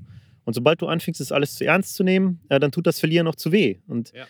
mir fällt es aber auch wahnsinnig schwer. Und ich weiß, auf diese Bücher beispielsweise, da gehe ich ja mit total viel Herzblut rein. Das war mir wahnsinnig wichtig, da irgendwie Wissen zu vermitteln und geile Stories und bla. Und ich habe auf nicht so viel gutes Feedback bekommen wie auf diese Bücher. Aber dann gibt es mal einen, der dann sowas sagt wie, ja, aber das, was du da geschrieben hast, das hast du, hast du doch auch schon in dem einen Podcast von erzählt. Denkst du, das beschäftigt mich, Mann. Ja, ich kann trifft das, 100 ja, Leute schreiben mir, wie das ihr Angeln verändert hat und wie geil diese Bücher sind und was für tolle Stories und bla und blub und richtig geiles Lob. So, ich habe Screenshots ohne Ende von sowas. Und dann ist dieser eine Typ, der schreibt irgendwas, ohne das Böse zu meinen, vielleicht sogar. Mhm. Ja. Ich weiß, kann mich erinnern, einer hat mal irgendwie geschrieben, ähm, ist das denn überhaupt wissenschaftlich fundiert, das alles? Kann ich mir gar nicht vorstellen. So, und ich habe daraus gelesen, dass der mir vorwirft, ähm, dass, dass ich irgendwie irgendeinen Stuss erzähle. Dann, dann gehe ich mit dem in, dann gehe ich mit dem in, äh, in Austausch von Kommentaren, dann schreibt er mir, ich habe die Bücher gar nicht gelesen. Ja, ja, ja, ja, Und du denkst so, ja, scheiße, Mann, was habe ich hier Energie verschwendet? Aber ja, das sind so die Dinge, ich ärgere mich da selber immer wahnsinnig drüber. Ne? Ja. Das ist auch ein Bild aus der Persönlichkeitsentwicklung. Stell dir vor, du hast mit, du, es gibt irgendeinen Menschen, der dich total triggert. Mhm. Eine, du kommst dem nicht nahe, du kannst mit dem nicht reden, äh, der versteht dich immer falsch und der geht dir höllisch auf die Nerven. Mhm. So, und du stehst in deiner Küche und guckst aus dem Fenster und genau dieser Mensch geht, an der, der geht draußen vorbei. Was passiert? Du fängst direkt an, in einer Negativspirale zu denken. Ja. Willst du diesem Menschen, der das noch nicht mal bewusst macht, weil der hat dich ja gar nicht gesehen, der ist ja nur vorbeigegangen, Ja. willst du dem die Macht geben, deinen Tag so negativ Nein, einzufärben, sodass du die ganze Scheiße auf deine Familie abwälzt? Willst du nicht, aber darüber Nein. denkst du nicht nach, wenn es drauf ankommt. Du Genau. hängst in der Scheiße fest. Und äh, das ist ein Punkt, den ich gut verstehen kann. Und äh, ich denke, da, da reift man auf jeden Fall sehr dran. Ja, ja. Was ich immer schwierig finde, es ist oft schwer, Menschen zu finden, mit denen du da einen guten Austausch zu haben kannst. Mhm. Ähm, weil, äh, ja, relativ wenige in so spezifischen Situationen dann so drin hängen. Ne? Aber dann wiederum, um dir da mal ein Beispiel zu geben, mein Kumpel Hauke, ich muss diese Ecke ein bisschen mal unsensibler stellen, Ja. die rasten vollständig aus, dabei fliegt nur eine Fledermaus. Da hat eine Fledermaus in der Nähe, der ist nur gefurzt und es Ja. gibt dir den totalen Vollrun. Egal. Ähm, Weißt du, warum ich die Spitzen unter Wasser habe? ja, ich weiß, ist ja auch absolut logisch. Ich, hab, äh, ich wollte nichts sagen. Ich dachte, vielleicht fällt dir jetzt nicht auf bei mir. ähm, mein Kumpel Hauke ist äh, Zahnarzt mit eigener Praxis. Mhm. Und du kannst dir vielleicht vorstellen, was passiert, wenn du dann mal in der Praxis renovierst und äh, in allen Praxisräumen diese Zahnarztstühle ersetzt. Da kostet ein Zahnarztstuhl drastisch mehr, als so eine teure Buchauflage jemals kosten könnte. Und der braucht halt davon sechs oder sieben. So. Ja, ja. Und das musst du dann halt mal eben da hinstellen und gucken, wo du es herholst. Ne? Ja. Also ich denke, ähm, es gibt schon noch viele Leute da draußen, die sich damit identifizieren können. Ähm, möchtest du dazu noch was sagen? Weil mir brennt schon wieder die nächste Frage hier. Ich glaube, das ist jetzt einfach auch ein ganz guter Abschluss irgendwie für das Thema. Ne? Also ähm, wir, wir machen da weiter, wo wir jetzt sind und, und wollen uns stetig weiterentwickeln. Aber mir war das halt auch vielleicht mal ganz wichtig, nach außen auch mal so äh, mitzugeben, dass es jetzt irgendwie nicht alles äh, geschenkt kriegen und äh, es läuft wie von selbst. Das ist nicht so. Es ist halt ganz, ganz viel dunkel. Nur dann äh, kann es Licht geben. Ne? Also das ist jetzt nichts, ist kein, kein Kindergeburtstag gewesen. Das Gesetz der Polarität. Ja, ohne Krieg kann es keinen Frieden geben. Schade, das ist. Ähm, ja, jetzt hast du ja schon mehrmals anklingen lassen, ähm, dass du da bestimmte Ambitionen hast. Dass du, ich meine, gut, man kann das Rad nicht neu erfinden, der Boilie ist rund. Aber ähm, was ist es, was willst du mit Supreme Bates erreichen? Wo soll das Ganze hingehen? Was, was soll das, in, soll das ein, ein ein Riesenunternehmen werden ähm, mit wer weiß was an Umsatz oder soll das eher eine Nische abdecken? In welche Richtung soll sich das Ganze entwickeln? Also das ist natürlich jetzt eine sehr äh, gemein gestellte Frage, so, ne? Ähm, klar, das soll ein wirtschaftlich gut aufgestelltes Unternehmen werden, in welcher Größe auch immer. Das, was mir aber persönlich einfach wichtig ist, ist, dass wir nicht dasselbe machen, was, da habe ich ja vorhin auch schon mal gesagt, da wiederhole ich mich jetzt doberweise, aber also mir ist es schon wichtig, Produkte zu entwerfen, die eben halt nicht so dem 0815 entsprechen. Klar, wie schon gesagt, ne, der Boilie bleibt rund, aber ähm, ja, ich finde es halt einfach auch dann spannender, ne? Äh, keine, auch das zu verwirklichen. Ich bin ja selber Angler, so. Ich, ich will Produkte entwickeln und machen, die ich selber gerne angeln wollen würde und halt auch selber spannend finde, die und die auch mal die, also ich weiß noch, als wir den allerersten Subsym entworfen haben, als ich, die, als, wir, als, als, als ich das geschafft habe, da musste ich mich hinsetzen. Und das ist ein unglaublich geiles Gefühl, weil das gab es einfach vorher noch nie. Noch nie. Und dann, da gab es ja unglaublich viele Probleme, die, die, überhaupt diese ganze Stabilität da reinzubringen. Und okay, ist das überhaupt so, was wir da gerade machen? Also funktioniert das? Und das, als uns das dann wirklich tatsächlich äh, führende Wissenschaftler auf diesem Bereich die gar nichts mit Angeln zu tun haben, aber die halt eben Enzyme entwerfen, die uns dann bestätigt haben, ja, genau so, wie ihr das macht, nur so kann es gehen. Also nicht irgendwie durch Nachbehandeln, sondern nur das, was ihr da macht, genau so kann es funktionieren. Und dann funktioniert das. Also in der Praxis auch. Mhm. Das ist ein Moment, der einfach unglaublich geil ist. Und der war aber auch so erschütternd, dass ich mich tatsächlich erstmal hinsetzen musste und durchatmen musste. Aber das ist halt, das ist auch wieder ein Weak Spot in einem. Weil das will man, also sowas will man ja auch unglaublich, das, das, das, also, das ist ja, man ist dann sehr verletzlich. Wenn jetzt jemand sagt, ja, nee, finde ich aber kacke, ne? Weil du hast, du, für mich selber habe ich was ultra Geiles gefunden. Und irgend so ein Dösel kommt her, das sind ja weiche, ungekochte Teigkugeln, ne? Ist ja nicht so, aber ne? Ist so, ist ja, kann ja durchaus ein Schnack sein. Ja, das trifft einen dann natürlich, wenn man denkt, ey Leute, weißt du, wie viel Entwicklung, wie viel Arbeit, wie viel Grips und wie viel Geld in so ein Produkt reingeflossen ist. Das ist jetzt nicht einfach, ja, ich alle bekannten Mehle schmeiße ich ineinander, äh, roll die zu einer Teigkugel und verkaufe die für 4,50 Euro. Sondern das ist halt wirklich, da, da steckt halt wirklich viel Arbeit drin, richtig viel Entwicklung. Ne? Mhm. Und ja, das ist nicht jedermanns Sache, aber es ist etwas, was wirklich abgefahren ist. Und ich kann hinter diesem Produkt so zu eine Million Prozent stehen. Ne? Ja, ich, ich kann das mega nachvollziehen. Also dieses, ähm, dieses Thema, dass du halt was erschaffst, mit dem du dich identifizierst, aber halt auch so hart identifizierst, dass du eigentlich erwartest oder dir wünschst, dass alle anderen es so verstehen, wie du es meinst. Und davon kannst du ja nie ausgehen. Und das ist so eine Sache, die ist echt auch ein krasses Learning. Die war für mich auch ein ganz wichtiges Learning. Ne? Ich, wenn ich zum Beispiel ein Buch mache und ich gebe da richtig was rein, solche Themen, die zu dem Zeitpunkt vielleicht noch nicht so betrachtet wurden, wie diese Mindset-Geschichte und so, wie du dich entsprechend ausrichtest, dieses Single-Look-Bait-Angeln, dieses Fische lokalisieren statt Spots und diese ganzen Kram, und mich da komplett reinsteigere. Und dann kommt irgendwer und sagt, ja, ist ja ganz nett, das Buch und so, ne? Und du weißt, der hat sich überhaupt nicht dadurch verändert Ja. im Angeln, dann ist es eine Sache, die mich auch wieder so trifft. So. Ja. Und das, ja, ähm, jetzt ist es so, Bücher sind eins, da gibt es jetzt nicht so viel Konkurrenz. Boilies, die gibt es echt viele da draußen. Ich weiß nicht, wie viele Boilie-Buden es da draußen gibt und es gibt natürlich auch ein paar sehr große ähm, in Deutschland. Wie haben die auf dich reagiert und das, was du da jetzt gerade machst? Wie, ähm, welche Reaktionen gibt es auf Supreme und auf den Anspruch, was anderes zu machen? Was, was sagen die anderen? Hast du irgendwas mitbekommen? Ja, man, also dadurch, dass wir halt einfach auch sehr gut vernetzt sind und ich ja jetzt irgendwie nicht ganz neu in der Branche bin, gibt es schon Leute, die auf uns anders gucken als auf eine andere neue Bait-Firma, die genauso groß ist wie wir. Da werden wir schon anders betrachtet, ohne das jetzt irgendwie ähm, werten zu wollen. Aber ja, ist halt so. Ähm, ich verstehe mich mit vielen Bait-Herstellern sehr, sehr gut, weil ich die einfach auch schon vor Supreme Baits kannte. So, gibt Leute, mit denen ich was zusammen, darf man gar nicht sagen, kartellrechtlich, ne? Ähm, hin und wieder was bestelle oder so. Ähm, ich spreche mich mit Leuten ab, so. Ich spreche auch äh, über Rezepturen mit anderen Bait-Herstellern. Ähm, gibt es alles, aber also auch wenn ich jemand bin, der sehr harmoniebedürftig ist und eigentlich am liebsten mit jedem irgendwie gut klarkommt, weiß ich, dass da draußen auch irgendwer rumläuft, der mich scheiße findet. Und dann ist das halt auch einfach so. Das kann ich nicht ändern. Und dass, dass jetzt niemand Beifall oder kein Beithersteller da gestanden hat und Beifall geklatscht hat, ey, da kommt wieder einer, äh, ist ja auch klar. Also das war mir vorher auch klar, aber darum geht es ja auch nicht. Ne? Also ich mache das ja nicht, um irgendwie anderen Baitherstellern zu gefallen, sondern äh, um den Kunden zu gefallen, um, um mir zu gefallen.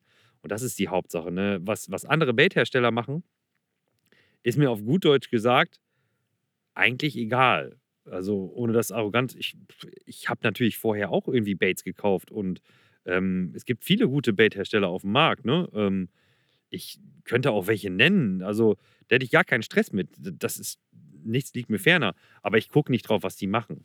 So, das ist der Vergleich, der, der wird mich ja nicht weiterbringen, wenn ich mich jetzt mit irgendwem vergleiche. Natürlich bin ich kleiner als die allermeisten. Ne? Ich bin ein Startup so. Ich bin kleiner als die allermeisten. Ich verkaufe viel, viel weniger als die allermeisten. Ja, aber ähm, wir entwickeln uns und keine Ahnung, wo wir in fünf Jahren stehen. Aber dann, dann muss man das nochmal neu bewerten. Aber jetzt am Tag heute gibt es keinen Grund vor mir Angst zu haben, weil ich bin klitzeklein. ja, ähm, Interessanter Ansatz, finde ich gut. Ähm, ich denke, was, was da rauskommt, was ich so als das Wichtigste mitnehme, ist, ähm, seinen eigenen Weg zu gehen. So. Was ich an der Sache ist, die, was der Vergleich ist, das Glück ist tot, grundsätzlich. Also ja. beim Angeln ja an allererster Stelle. Ähm, wie viele da draußen gibt es, die daran kaputt gehen, dass sie eigentlich der Beste sein wollen? Was vollkommen unmöglich ist, weil es immer einen gibt, der in irgendwas besser ist beim Angeln, grundsätzlich. Oder fettere Fische fängt. Wie kann man sich da, deshalb konnte ich auch nie verstehen, warum man beim Karpfenangeln Wettkämpfe veranstaltet. Ja, ja, genau. Ich denke, es gibt nichts, was schwachsinniger ist als genau das. Also wirklich, äh, so, so ist es mir immer schon am Sack gegangen. Ich muss sagen, ich bin ich war einer der harmoniebedürftigsten Menschen, die draußen rumgelaufen sind. Ich konnte mit keinem Beef haben und ich konnte es absolut nicht ertragen, wenn mich jemand nicht mag. Mittlerweile gebe ich darauf einen absoluten Fick. Wirklich. Das ist, es gibt sehr, sehr viele Leute, denen ich jetzt zum Beispiel bei Instagram einfach nicht mehr folge, weil sie mich in keiner Form mehr inspirieren. Ähm, und das kann ich auch so frei sagen. Sind, ich muss mit diesen Menschen nichts zu tun haben. Die sind mir ehrlicherweise völlig egal. Was aber nicht bedeutet, dass ich denen irgendwas Schlechtes äh, wünsche oder so. Im Gegenteil. Sie interessieren mich nur nicht. Genau. Ja, ja, und ähm, ich denke, ähnlich ist das, weißt du, das ist auch so ein Thema. Versuche die Quellen, die dir eigentlich nur negative Energie schicken, einfach in deinem Leben auszuschalten. Mhm. Dann bekommst du mehr Positives ab. Und genauso handhabe ich das auch. Ähm, und das führt mich zu einem Punkt, der total hinten angestanden hat bisher. Ja. Und äh, wenn ich jetzt hier mal so drauf gucke, wir reden jetzt schon seit ja, über 50 Minuten. Ähm, du bist ein leidenschaftlicher Angler. Wir sitzen hier, wir angeln. Du fischst die Köder, die du selbst entwickelst. Mhm. Du, du machst was in dieser Angelbranche seit vielen Jahren. Darüber haben wir uns kennengelernt. Was, warum angeln? Was ist es, was dich zum Angeln geführt hat und warum angelst du auf diese Karpfen? Was suchst du in diesem Karpfenangeln für dich? Das ist ja eigentlich immer so eine einleitende Frage, ne? Ähm, also, wo man anglerisch herkommt. Also, ich, hab, ich bin immer Angler gewesen. Von, von, von Geburt an. Mein Vater war Angler, mein Opa ist Angler. Ähm, äh, also war es irgendwie logisch, dass ich selber Angler werde. Und ich habe auch immer als kleiner Junge schon irgendwie alle Frösche auf den Feldern dieser Welt gejagt und alles, was irgendwie im Wasser kreucht und fleucht, dem bin ich dann irgendwie hinterher. Ich habe Staudämme gebaut und habe da Rotaugen aus dem Fluss geangelt und in so einen kleinen Bachstaudamm, Stausee dann reingesetzt, nur um die dann wieder rauszuangeln und so. Also ich, ja, Angeln war immer schon meins. Wasser war immer meins. Ich war immer sehr verbunden mit dem Wasser. Ich ja, darf ich ganz kurz einlenken? Also, bitte entschuldige, du musst gleich weiterreden. Nur weil du gerade von Rotaugen gesprochen hast, ich kann mich da total mit identifizieren. Ich kann mich nur auch daran erinnern, dass wir mal ein Rotauge mit dem Kescher gefangen haben in irgendeinem See als ganz kleine Stöpkes. Also so richtig noch kaum Gehirn ausgebildet. Und das haben wir ins Waschbecken gesetzt und wir dachten, das braucht Sauerstoff, also haben wir Mineralwasser reingeschüttet. Kannst du dir vorstellen, was mit dem Rotauge passiert ist? Ja, ja wir haben daraus gelernt. Aber jetzt, bitte entschuldige, fahre gerne fort. Alles gut. Nee, das, das passt ja auch. Also wir haben dann auch äh, ich habe aus Mülltüten Teiche gebaut, was ja überhaupt nicht funktionieren kann. Äh, und habe mich am nächsten Tag gewundert, warum dann irgendwie die drei Stichlinge, die da drin waren, irgendwie jetzt trocken liegen. Aber also das Wasser war es immer schon. Ich war auch immer schon Angler. Ähm, und das ist auch etwas, also das ist immer so eine Frage, die dann auch kommt von, von, von Leuten, die jetzt nicht angeln, ist halt, ja, kannst du denn das irgendwie miteinander verbinden, also in der Angelbranche zu arbeiten und dann noch selber angeln zu gehen? Und das hat bei mir immer ultra gut funktioniert. Also das ist bei mir super getrennt. Meine, meine private Angelei hat nichts mit, äh, hatte damals nichts mit äh, Successor Baits zu tun und auch heute nichts mit ähm, Supreme Baits zu tun. So, natürlich angle ich die Produkte, die ich dann da selber ähm, entwickle, aber ähm, das, das ist ja, also ich kann das sehr gut trennen. Wenn ich, wenn ich angeln gehe, dann ist das auch ausgeschaltet. Also dann, dann will ich einfach nur angeln. Und ich, ich bin kein Zielfischangler oder jemand, der speziellen Angeln-Situationen hinterherrennt. Ähm, also ich mag so dieses ganz Ungewisse, also so diese, das absolute Nichtwissen, was erwartet mich da jetzt am, am, an Gewässern. Das ist für mich das ultimativ Spannendste. Also an, an einen komplett unbekannten ähm, Bestand darauf zu angeln. Das können viele aus meinem anglerischen Umfeld nicht so richtig nachvollziehen, weil die halt eben auch sehr darauf gepolt sind, ist man ja heute leider, auf, auf große Fische fangen. So, aber das war es nie für mich. Ne? Oder ich habe ganz, ganz viele Fische auch nie fotografiert. Also wirklich viele Fische. Den, den zweitgrößten Fisch, den ich überhaupt in meinem Leben gefangen habe, Karpfen, den habe ich, mit dem habe ich weder über, also mit niemandem drüber gesprochen, noch habe ich ihn fotografiert. Noch habe ich da nicht mal ein Handyfoto habe ich davon gemacht. Und da war ich schon, da war ich schon sehr, sehr äh, etabliert in der Angelbranche. Das ist auch gar nicht so ultra lange her. Das ist jetzt, sagen wir mal, sechs Jahre etwa her. Ähm, Weil es mir nicht wichtig ist. Also ich gehe angeln, um einfach angeln zu gehen. So. Wenn ich keine Kamera dabei habe oder kein Handy dabei habe oder keine Waage dabei habe, dann ist das natürlich ärgerlich, aber äh, dann, dann ist es auch egal, weil ich einfach angeln gehen will. Und wenn ich nur die Möglichkeit habe, auf Zehnfünder zu angeln, dann angel ich nur auf Zehnfünder. Das ist mir völlig egal. Oder wenn es dann nur, äh, da gibt es einen See, wo nur Gründlinge drin sind, dann angel ich nur Gründlinge. Hauptsache angeln. Sehr, sehr interessanter Ansatz. Ich, ähm, ich kenne dich ja ein paar Jahre und du bist, seit ich denken kann, umgeben von Anglern aller Couleur, aller Güte, von sehr, sehr vielen sehr erfolgreichen Bigfish-Anglern. Da hast du in deinem direkten Umfeld, haben wir eben jetzt darüber gesprochen, Nico Zikuris beispielsweise, der echt krass viele große Fische fängt. Ähm, Thomas Müller beispielsweise, nur mal zwei zu nennen. Ich will jetzt hier ähm, keinen, den ich jetzt vielleicht nicht erwähnt habe. Du weißt, wie ich es meine? Ja. Ähm, Ja, ja. du hast tiefen Szeneeinblick, bist auch vernetzt zu Leuten, wer weiß wo in ganz Deutschland oder Europa.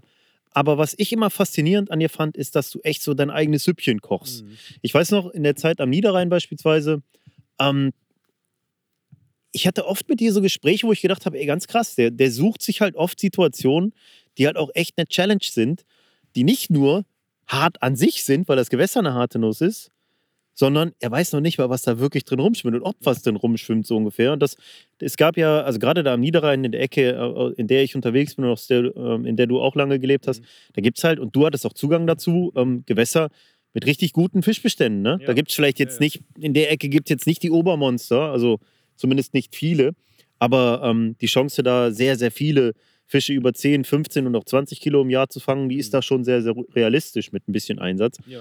Ähm, aber solche Gewässer haben dich eigentlich nie so richtig gereizt. Ne? Nee. Ähm, woran lag das denn? Also ist es wirklich so, dass du das absolut Ungewisse dann gesucht hast? Und ähm, kannst du gut blenken? Also das ist für mich, für mich persönlich, also jeder soll angeln, wie er da Bock drauf hat. Und das ist, also das hat jetzt keine, keine äh, Wertschätzung, dass ich jetzt irgendwie eine Angelei über die andere stelle.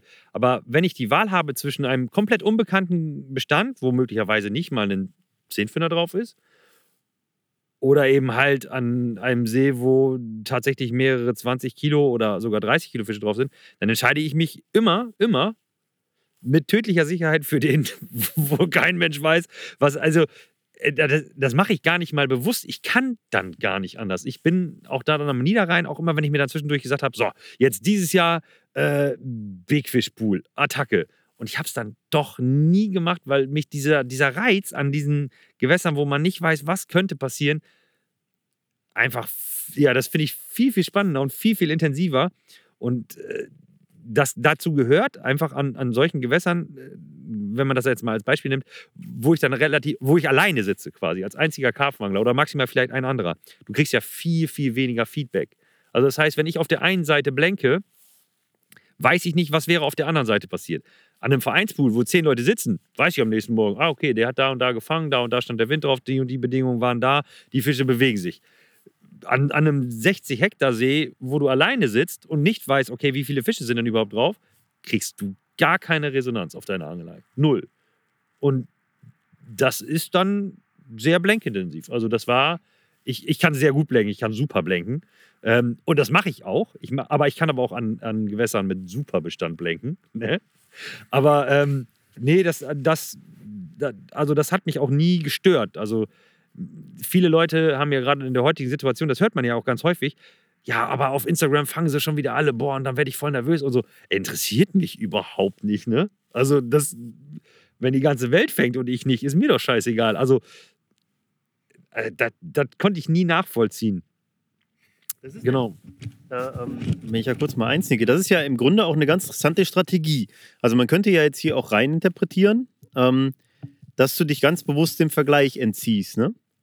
Ähm, Mir fällt ja auf, also um dir ein Beispiel zu geben, eine Sache, die mich selber halt total annervt. Ich gehe an mein extrem überfischtes Hausgewässer zum Beispiel Und ich weiß nicht, weil ich mich ein paar Tage nicht wirklich vernetzt habe, was die letzten vier Tage passiert ist. Ich gehe da hin, setze mich in irgendeinen Spot, finde Fische, werf an und hoffe darauf, dass irgendwas passiert. Und es kommt irgendwer vorbei und sagt so, äh, krass, hier hat neulich der XYZ geangelt. Der hatte vier Fische, Junge. In vier Stunden angeln, ey. Und denkst du, ja, da, geil. Jetzt habe ich wieder genau das im Kopf. Jetzt muss ich mich irgendwie daran messen, dass irgendein anderer hier vier Fische hat in ein paar Stunden. Ich sitze hier schon anderthalb Stunden ohne Aktion. Kacke. So, das ist ein Gedanke, von dem kannst du dich dann schlecht frei machen, mhm. irgendwie. Und ähm, das ist ja auch eine Sache, die, die auch nerven kann. So, ne? Dieses, ich fahre zum Cassien. Vor zwei Wochen ist mein Kumpel zurückgekommen, der hatte zwei 50er und 19 Karpfen. Mhm. Ne? Das baut ja auch irgendwie so einen Druck auf. So. Du hast ja dann, oh, jetzt musst du aber, äh, wäre ja schon auch geil, wenn der da schon, ah krass, ey, dann, weißt du, du kannst vielleicht nachvollziehen, dieses Gefühl. Mhm. Durch das, was du machst, nimmst du dich, ob du das jetzt wirklich mit der Absicht machst oder nicht, das ist komplett dahingestellt, natürlich total aus dem Vergleich raus.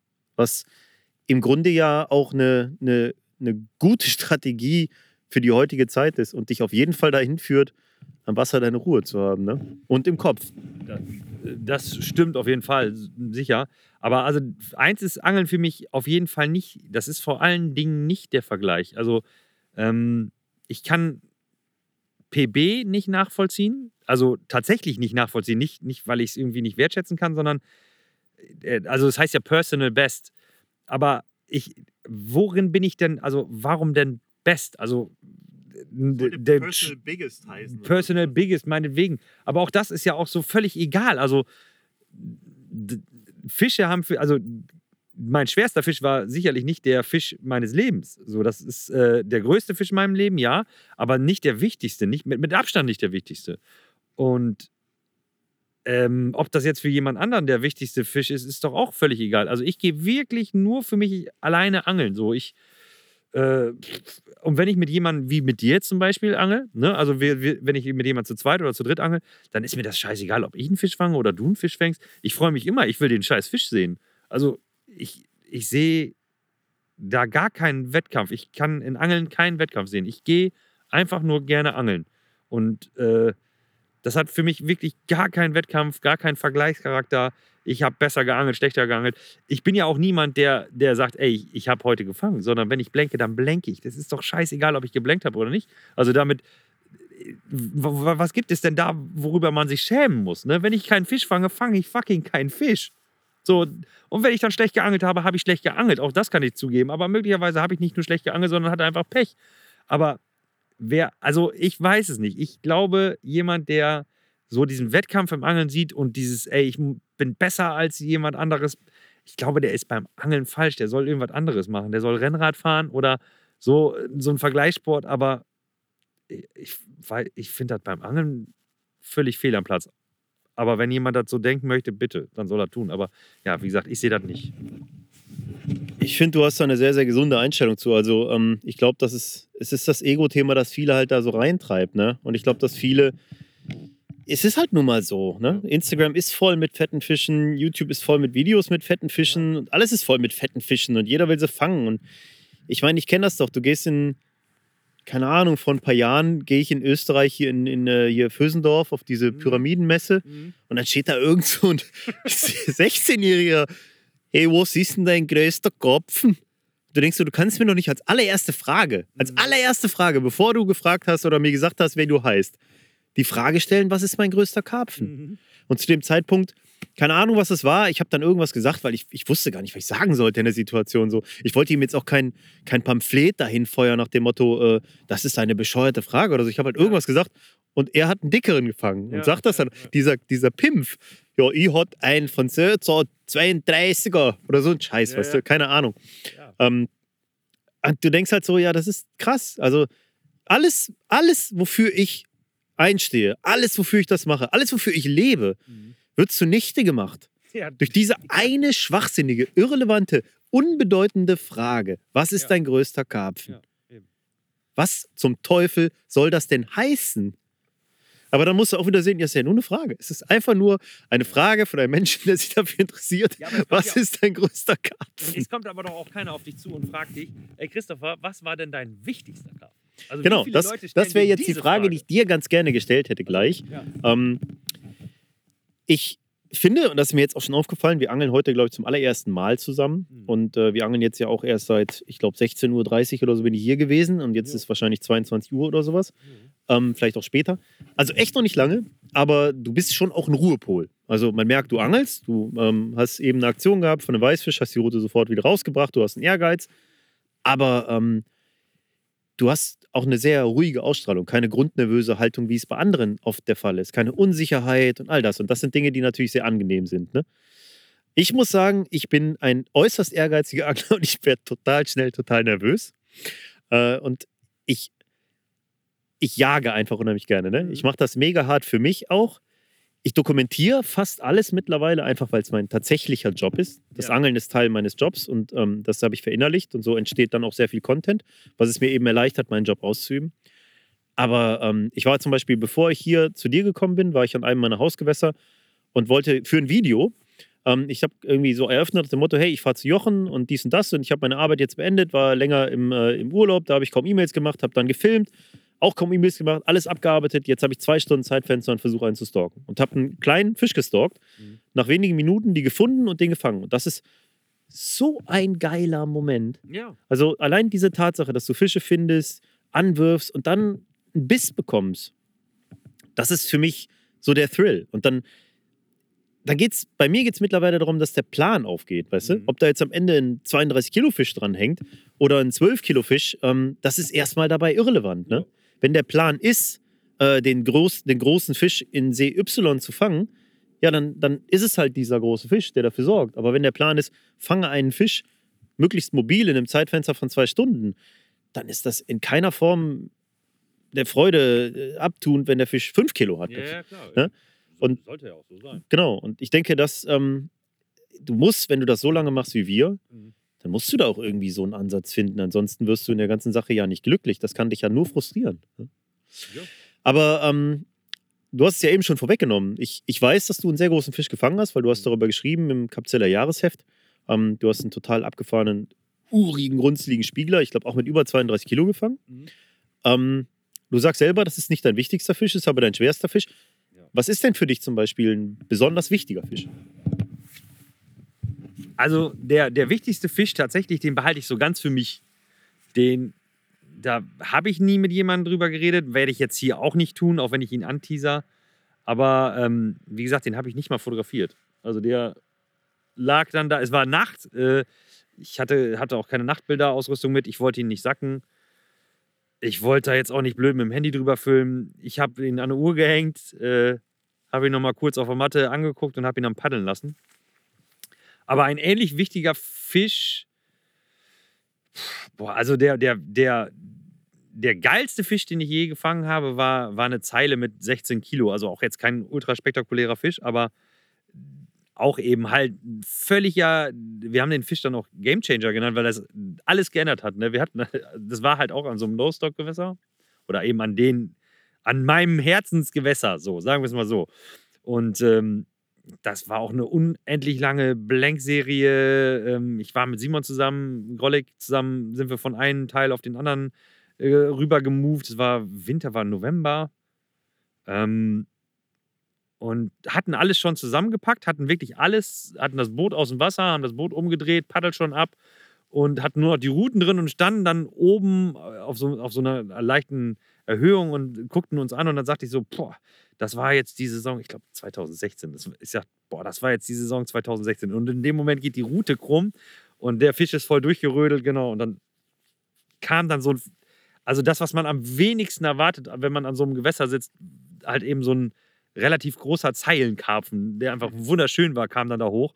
Und da war, das war, das, also da zittern mir jetzt noch die Knie, wenn ich daran denke, wie abgefahren das war, weil, ja, ich hatte da vorher auch schon Fische gefangen, die waren aber arg kleiner und sahen bei Weitem nicht so aus. Ne? Und diesen Fisch habe ich halt einfach gar nicht erwartet. Und das war schon ziemlich geil. Ja. Das, ähm, das trifft sich sehr mit dem, wie ich das auch so empfinde. Das sind ja nicht die Fischgrößen oder so, die letztlich die Geschichte machen, sondern die Momente. Ne? Und ich glaube, das ist so der Punkt, den man echt dabei verstehen muss. Ähm, die Story, die kannst nur du dir erzählen. So. Also die musst du erleben. Und Ja. für, bei mir sind es immer die, die Fische ähm, mit der krassesten Geschichte, die dahin führt, die mich irgendwie am meisten abholen über die Jahre. Die, die ich mir irgendwie in die Bude hängen würde, das sind nicht unbedingt die fettesten Fische, außer es steckt halt da diese Geschichte hinter. Ne? Ja. Und ähm, das sind auch bei mir immer diese Stories, an die ich mich irgendwie erinnere. Ich hatte jetzt vor, vor ein paar Wochen neulich, habe ich einen, einen Fisch gefangen im Kanal. Der erste Fisch unserer Familientour, also der erste, Mhm. der tatsächlich dann auch gebissen hat, nachdem ich zwei Nächte an so einem äh, Szenesee in der Langress-Ecke war und äh, feststellen musste, dass es Blödsinn ist, aus dem Campervan rund um Ostern da zu angeln und mir gedacht habe, komm, fährst du an den Kanal, da, du, da bist du wirklich halt aus diesem Vergleich, aber vor allen Dingen aus dem Angeldruck. Das war Mhm. eher so das, was Mhm. mich genervt hat. Und ich habe da einen Fisch im Kanal gefangen, den ich über drei Jahre mittlerweile regelmäßig beobachtet habe und auch zweimal beim Stalken vorm Rig hatte und beide Male aufgrund meiner Nervosität ver vergault habe. Ich habe richtig scheiße geangelt, weil ich viel zu Mhm. grundnervös war. Mhm. Ich habe den so bescheuert angeworfen, Mhm. äh, obwohl ich dem einfach hätte irgendwas in der Ecke präsentieren müssen, darauf warten müssen, dass er vielleicht geduldig, also mit Geduld halt darauf warten müssen, dass er anfängt zu fressen. Stattdessen habe ich gedacht, den fängst du jetzt Volley so ungefähr. Ähm, egal, den habe ich auf jeden Fall gefangen. Und irgendwie wusste ich schon auf dem, auf dem Weg zum Run, vom Campervan, auf dem Weg zur, zur laufenden Route, das ist der Fisch, weil ich habe Mhm. den beim Stalken vergeigt und die Route dann in dem Areal platziert. Und ich erzähle das jetzt so kurz und knapp, aber letztlich steht da halt eine viel längere Ja, ja. Geschichte hinter, weil ich kenne den Fisch seit der 17 Kilo wiegt Mhm. und von einem Freund von mir vor vielen Jahren gefangen wurde. Seitdem habe ich den auf dem Zettel und immer wieder dort gesehen, aber selber nie gefangen. Ja. Und dann kommt es halt irgendwie zu diesem Moment, in so einer besonderen Situation, morgens nach einer Nacht ohne Fisch mit nur Katzenwelsen, auf die Mhm. einzige Route, die noch scharf lag, wo du mit deiner Familie unterwegs bist und aufstehst und deine Kinder atmen hörst oben im Bett, während du halt irgendwie das versuchst, den Campervan so leise wie möglich zu verlassen. ich stehe dann halt immer auf und mache als allererstes drehe ich die Sounderbox leise Aus, ja. stellt mir die in die Tasche, damit die halt nicht leuchtet und gehe dann so leise ich kann aus dem Van. Und dann laufe ich natürlich erstmal zur Route. Ja. Ne? Und dieser Moment, wie du halt dann da diesen Fisch drillst im Morgengrauen und während du drillst, weil das alles so, so weil der so krass kämpft, wird es langsam hell. Ja. Und du hast den Fisch sicher im Kescher, siehst, es ist der eine, packst den in, ganz, ganz kurz in das Sling und willst los, um deine Frau zu holen und die kommt dir schon entgegen. Ja.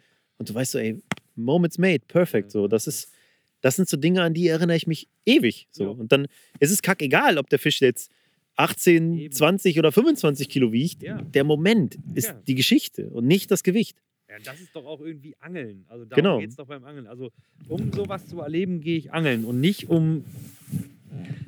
Da, da, damit will ich jetzt auch keinem Zielfischangler irgendwie zu nahe treten, aber ich gehe ja angeln, um einfach solche geilen Momente zu erleben. Ne? Und da muss ich jetzt keinen Zielfisch für haben. Da muss ich jetzt nicht unbedingt ähm, einen, einen Plan haben, sondern das Unerwartete ist das, was mich da irgendwie immer wieder reizt. Und auch hier, wo eigentlich viel bekannt ist, ne? aber ja, auch hier sind Fische drin, die, die, die einfach gewachsen sind, die noch keiner gesehen hat. Und das finde ich auch wieder spannend. Also, ja, keine Ahnung. Aber es ist, wie du schon sagtest, die Geschichte dahinter. Ne? Also, wo wir da gerade, ich habe da jetzt gerade nochmal intensiv drüber nachgedacht, ne? Einer der, der wichtigsten Fische war mein allererster 30-Fünder. Ist auch also wirklich total abgefahrene Story, ne? Da habe ich mit meinem Bruder an, an, an einem so einem kleinen äh, Altarm, den ich jetzt auch immer noch ähm, gepachtet habe, geangelt. Und Janni musste weg. Der musste kurzfristig nach Hause mit Fahrrad und hat mir dann seine Sounderbox gegeben und hat gesagt: Hier, setz dich mal bei mir vors Zelt, ich angel direkt vorm Holz. Ich muss jetzt mal weg. Und da hatten wir auch schon mit nichts mehr gerechnet. War März, war arschkalt, hat die Nacht gefroren und so. Ne, da geht nichts, ne? Und dann bin ich so bei ihm auf der Liege eingepennt und dann ist der Fisch abgerüttelt und ist natürlich voll ins Holz rein. Und wir hatten da nur so ein uralt Schlauchboot. Ähm, und ich hatte irgendwie nichts, um den Fisch zu befreien. Und der ist dann auch tatsächlich abgerissen. Und dann irgendwie zwei Stunden später kam mein Bruder und dann sagte er, ja, komm, dann lass uns jetzt mal versuchen, dass wir wenigstens die Schna Schlagschnur wieder kriegen. Ne? Und dann sind wir mit so einem kleinen gelben Spielzeugboot da rausgepaddelt mit einer Säge und haben, haben, die, haben die Äste freigesägt und mit einem, mit einem Kescherstab so rumgepopelt und haben versucht, irgendwie die Schlagschnur zu finden. Also völlig, völlig sinnlos, völlig, ja, kann gar nicht funktionieren. Und auf einmal meinte ich so, ey, ey, Jan, ohne Scheiß, ich hab irgendwas. Und dann kam so diese blaue Wallerschnur, die wir da als Schlagschnur hatten, hoch. Und dann meinte ich, boah, ey, das, Janni, das wackelt noch. Äh, da ist ein Fisch dran. Und wir hatten natürlich gar keinen Kescher mit im Boot. Und dann habe ich den, da, da waren so Sitzkissen, so aufblasbare Sitzkissen im Boot. Und dann habe ich die Schlagschnur genommen. Wir haben den Fisch irgendwie mit dem Boot so ein bisschen aus dem, aus dem Baum rausgezogen. Und dann habe ich die Schlagschnur an, an diesen Sitzkissen ge, geknotet, der, der, der wie eine Boje durch den See schwamm. Und seine jetzige Frau, Britta, musste uns dann so, hat uns dann so einen Brassenkescher zugeschmissen. Und damit haben wir dann den Fisch gekeschert. Und dann kann da, also für damaligen Zeiten war so ein 15 Kilo Fisch, ne? Also ich glaube, der war 17 Kilo schwer. Es war ein Riesenfisch, ne? Ja. Und das war, das war so ein, das hat drei Stunden gedauert von Abriss, bis wir den da rausgepopelt haben. Und das war auch so unerwartet, dass man das überhaupt noch, ne? Also du weißt ja, wenn der Fisch abreißt, denkst du, oh Scheiße, das war's. Du glaubst ja nicht, dass du irgendwie die Schlagschnur wieder findest und da hängt dann auf einmal ein 30-Fünder in 10 Pfund Bäumen dran. Und das ist einfach, ja, das, das ist auch noch so eine Erinnerung, die, das, das werde ich nie vergessen. Letztlich ähm, ist es ja so, dass diese, sagen wir mal, 34 Pfund der Sache nur die Krone aufsetzen. Ja, das, ja, was klar. hier wirklich zählt, ist ja die Story. Die wirst Ja. du nie vergessen. Ja. Selbst wenn da ein 8 Kilo Fisch dran gehangen hätte, hättest du es genauso gefeiert. Und ähm, ja, nicht genauso, weil diese Tatsache, dass es dann halt noch so ein Riese Ja, ja. ist, für die Verhältnisse, ist natürlich noch krasser. Ja. Und das, das ist so ein Ding, was ich oft sehe, wenn ich, wenn ich irgendwelche Eskalationssessions hatte, wo halt richtig viele und richtig große Fische kamen oder so, ne? Ja, dann erinnerst du dich vielleicht irgendwie auch an, an die Session oder an, an Elemente davon, aber diese, diese einzelnen Drills und Hinführungen, die verschwimmen. Aber wenn du diese eine Sache erlebst, die so richtig krass ist, die brennt sich natürlich total ein. Ne? Ja. Und ähm, ich glaube, auch in dem Zusammenhang, da habe ich mit Thomas Müller auch noch drüber gesprochen und mit anderen Zielfischanglern, ich liebe das Zielfischangeln ja auch, immer wieder, Mhm. aber vor allen Dingen deshalb, weil meistens dann diese ganze Kampagne, die letztlich zu diesem einen Fisch führt, eine Story in sich ist. Mhm. Ich denke da in Buchkapiteln, weißt du? Ich, Mhm. ich nehme das auch so wahr. Ich, ich sehe dann wirklich diese Seiten, wie sie sich Schritt für Schritt füllen. Meine persönlichen Seiten, meine Geschichte, die ich dann damit erzähle irgendwo. Ne? Ja. Und ähm, das ist ja nicht jeder Zielfisch, also nicht bei jedem ist es mir gelungen, dass ich den nach kurzer Zeit gefangen habe. Öfter war es dann nochmal so, dass irgendein anderer den gefangen hat, dann war die Saison sozusagen beendet. Ähm, Im November ist es dann passiert, du weißt, jetzt kannst du es eh knicken, hat es voll drauf gesetzt. Ne? Ist mir jetzt mit einem Zielfisch passiert, den ich letztes Jahr dann gefangen habe. Mhm. Ähm, und im nächsten Jahr gehe ich das, dann, das Ganze da an. Aber diesen einen Fisch kannte ich jetzt auch schon seit 2016 zum Beispiel. Mhm. Da steckt halt echt eine große Geschichte dahinter. Und wenn so ein Fisch dann wirklich in den Kescher kommt und du erkennst den kurz vorher und redest dir ein, das kann der nicht sein, das ist der nicht, weil du Angst hast, den im letzten Moment noch zu verlieren. Ja, das sind auch echt krasse Stories so, ne? Ja, ja. Das ist, ähm, in dem Zusammenhang verstehe ich das Zielfischangeln dann doch. Was, was ich auch gut nachvollziehen kann, ist eben, es raubt einem schon eine Menge, wenn du den ganzen Bestand kennst. Ja. So, das, das habe ich bei mir in einem Hausgewässer, das, das wir beide ja auch kennen, das ein wunderschöner, glasklarer Baggersee ist. Ähm, beschaulich, netter Verein, nette Leute, alles cool da. Wie so ein Parksee mit so Birkenbestand und so und ganz Mhm. tollen Fischen. Und ähm, auch einige von denen, die jetzt mittlerweile wirklich groß geworden sind, die hatte ich vor Jahren mal mit anderen Gewichten. Mhm. Aber ich sage es dir so, wie es ist. Jede Flosse in diesem See kenne ich. Ja, Jeden einzelnen ne? Fisch. Der kommt auf drei Meter Kescherdistanz und es gibt viele Leute, die schütteln jetzt mit dem Kopf und denken, der labert eine Scheiße, dieser Paschmanns. Ich gebe es dir mit Brief und Siegel, es ist so. Ich kann dir sagen, welcher Fisch das ist. Ja. Drei Meter vom Kescher liege ich fast immer richtig. Ja. Und das ist eine Sache, die entzaubert das so sehr, Ja. weil dann sind es Haustiere. Dann musst du da gar nicht mehr angeln, weil das ist ja wie ein Aquarium, da gehst du lieber schnorcheln, weißt du? Also man geht schon noch gerne irgendwie wieder hin. Also es ist ja auch so, dass du immer mal wieder hingehst, ne? Klar. Aber es ist, ist eine andere Ambition. Es ist halt nicht so, du würdest da jetzt keine ganze Saison hauptsächlich verbringen, sondern Genau, ich sehe, jetzt habe ich das Mikro nicht gegeben, aber man sollte es trotzdem gut gehört haben. Ja. Ich sehe es so. Dieser See ist richtig schwierig geworden über die Jahre, weil der hohe Angeldruck und das Learning bei den Fischen dazu geführt hat, dass sie sich wirklich richtig dievenhaft verhalten. Ja. Das heißt, eigentlich reizt mich die Herausforderung total. Äh, ich hätte da ultra Bock drauf. Aber jedes Mal, wenn ich dann wieder mich so ein bisschen reinsteigere und merke, okay, jetzt könntest du mal in eine Kampagne, Kampagne reinrutschen und ich fange zwei oder drei Fische und ich weiß sofort welche, ist der Drops wieder gelutscht für mich Mhm. und ich bin raus aus der Nummer. Ja, ja. Und äh, genau so, ja, kannst du so eine Sache natürlich auch entzaubern. Hier zum Beispiel, wo wir jetzt gerade hier sind, ist das der totale Thrill für mich bei jedem Biss, weil es absolutes Neuland ist natürlich. Ne? Ja, ja. ich habe ja auch gar keine Ahnung, was hier schwimmt. Ne? Also ich habe natürlich eine Vorstellung von dem, aber ich, ich weiß es auch nicht. Und ja, es ist halt hier auch einfach eine schöne Angelei für gerade das, was wir jetzt hier machen, auch einen Podcast aufnehmen. Ähm, wir sind hier gern gesehen. Alles gut. Also da, das gehört halt einfach auch dazu. Ne? Und Hauptsache Angeln. Das ist einfach so. Ja, kommt direkt das nächste Thema auf, nämlich Socializing und ähm, so Kontakte und Angelfreundschaften. Da würde ich gerne gleich mit dir mal über diese Crime City Carpers ähm, Kiste sprechen. Aber ähm, vorher, die Frage ist mir eben auch nicht gekommen. Was waren deine ersten anglerischen Schritte? Also hast du sofort mit dem Karpfenangeln angefangen oder kommst du eher aus der Friedfischecke, Raubfischecke? Wo kommst du her? Und gibt es irgendwas anderes, was du anglerisch noch machst, außer Karpfen? Mhm. Also ich, ich komme aus dem, ich will einfach was fangen. Ähm, also klar, das war früher, also wir hatten, wir hatten in, in, in einem kleinen Dorf ähm, so drei kleine Seen gepachtet, ne? Und da war es schon immer so, dass wir, dass der Karpfen, der, die waren dann, keine Ahnung, vielleicht fünf Pfund groß oder so, ne? Aber das waren die großen Fische, die da drin rumschwommen. Äh, was ich dann aber eigentlich hauptsächlich gemacht habe, war die kleinen Schleien fangen. Da waren Unmengen kleine Schleien und ich habe einfach dann unmenschlich viele kleine Schleien dann die ganze Zeit geangelt, weil das halt auch die ganze Zeit gezuppelt hat. Und dann hatte man immer so seine eine Route mit dem großen Haken, mit den sechs Maiskörnern auf die, auf die großen Karpfen. So, das waren, glaube ich, auch meine endgültig ersten, ersten Schritte Richtung Karpfenangeln.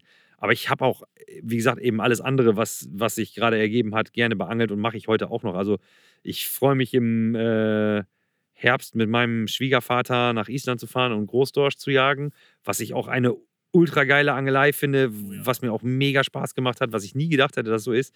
Ich angel super, super gerne auf große Barsche vom Boot aus, vertikal oder ähm, wenn, wenn mal die Zeit passt mit dem Bellyboot. Ähm, Boah, ich würde ultra gerne mal einen Meta-Aal fangen. Der steht so ganz, ganz weit oben bei mir noch auf der Liste. ähm, aber ja, Karpfenangeln war schon, ja, war schon recht früh irgendwie so zielführend. Und mein, mein großer Bruder hat Englisch unter anderem auch auf Lehramt studiert und hatte dann auch sehr viel Kontakt mit England und war auch viel in England. Und daher kam dann auch irgendwie die Inspiration zum, zum modernen englischen Karpfenangeln und auch zur englischen Szene. Ähm, das ist sehr viel äh, Janni geschuldet, einfach auch, dass ich dann so in spezialisierte Karpfenangeln reingerutscht bin. Äh. Ja, ist spannend. Also Angeln ist einfach das Geilste, was geht. Das Ding ist, ähm, ich hatte ja wirklich das große Glück, bei Route und Rolle so viele Möglichkeiten zu haben. Ne? Mhm. So viele Dienstreisen, so viele verschiedene Angelarten. Ähm, so krasse Länder von, keine Ahnung, Grönland bis Mauritius mhm. auf die verschiedensten Fische geangelt. Und das ist eine Sache, die mir wahnsinnig fehlt, seit ich mich so professionalisiert habe im Karpfenangeln, auch beruflich halt, ne? Weil ähm, ich fühle mich natürlich immer irgendwo auch so, okay, du hast jetzt Zeit oder du kannst die Zeit vor deiner Familie rechtfertigen. Mhm. Aber mit dem Karpfenangeln in Anführungszeichen oder der Contentproduktion rund ums Karpfenangeln verdienst du deinen Lebensunterhalt. Mhm. Also gehst du jetzt vielleicht doch nicht unbedingt dies und jenes machen. Nee. Werde ich aber ändern, definitiv. Ich habe äh, ich habe es mir geschworen und ich habe dieses Jahr wirklich zum 1. Mai Saisoneröffnung auf Hecht geangelt, habe mhm. auch direkt einen schönen gefangen mhm. und war gestern auch nochmal irgendwie eine Stunde Hechtangeln abends, habe auch noch einen Fisch gefangen, kleinen, aber es macht einfach irre krass Spaß. Über die ja, Attacke auf, klar. ich hatte die Attacke, ich hatte vier Meter Schnur nur noch draußen mhm. und äh, dann kam der halt von rechts reingeschossen, so ein 70er mhm. war das gestern. Da, da kriege ich halt ne, da viel, beim Hechtangeln oder auch beim Barschangeln oder anderen Angelarten ähm, merke ich noch viel häufiger dieses Kind in mir, also ja. diesen diesen Jungen, der damals seinen ersten 15-Fünder gefangen hat an der Matchroute und davon einfach allen, die er kannte, erzählen musste. Mhm. So den merke ich immer noch am, ne, am ehesten beim Stalken auf Karpfen oder halt natürlich ähm, bei den aktiven Angelarten, Raubfischangeln und so. Ne? Und ich, ich bei der ollen Knicklichpose, ne? Also so abends am Tümpel sitzen äh, und so eine blöde Knicklichpose mit dem ollen Pillewurm dran, das ist das ist so unglaublich spannend und äh, du, du, siehst dann ja irgendwann, wie die Pose wippt, obwohl sie gar nicht wippt und so. Ja. Äh, das, aber ich habe mir das auch immer irgendwann geschworen, mir immer eine blöde Teleskoproute mit einfach in den Anhänger oder ins Auto reinzuschmeißen.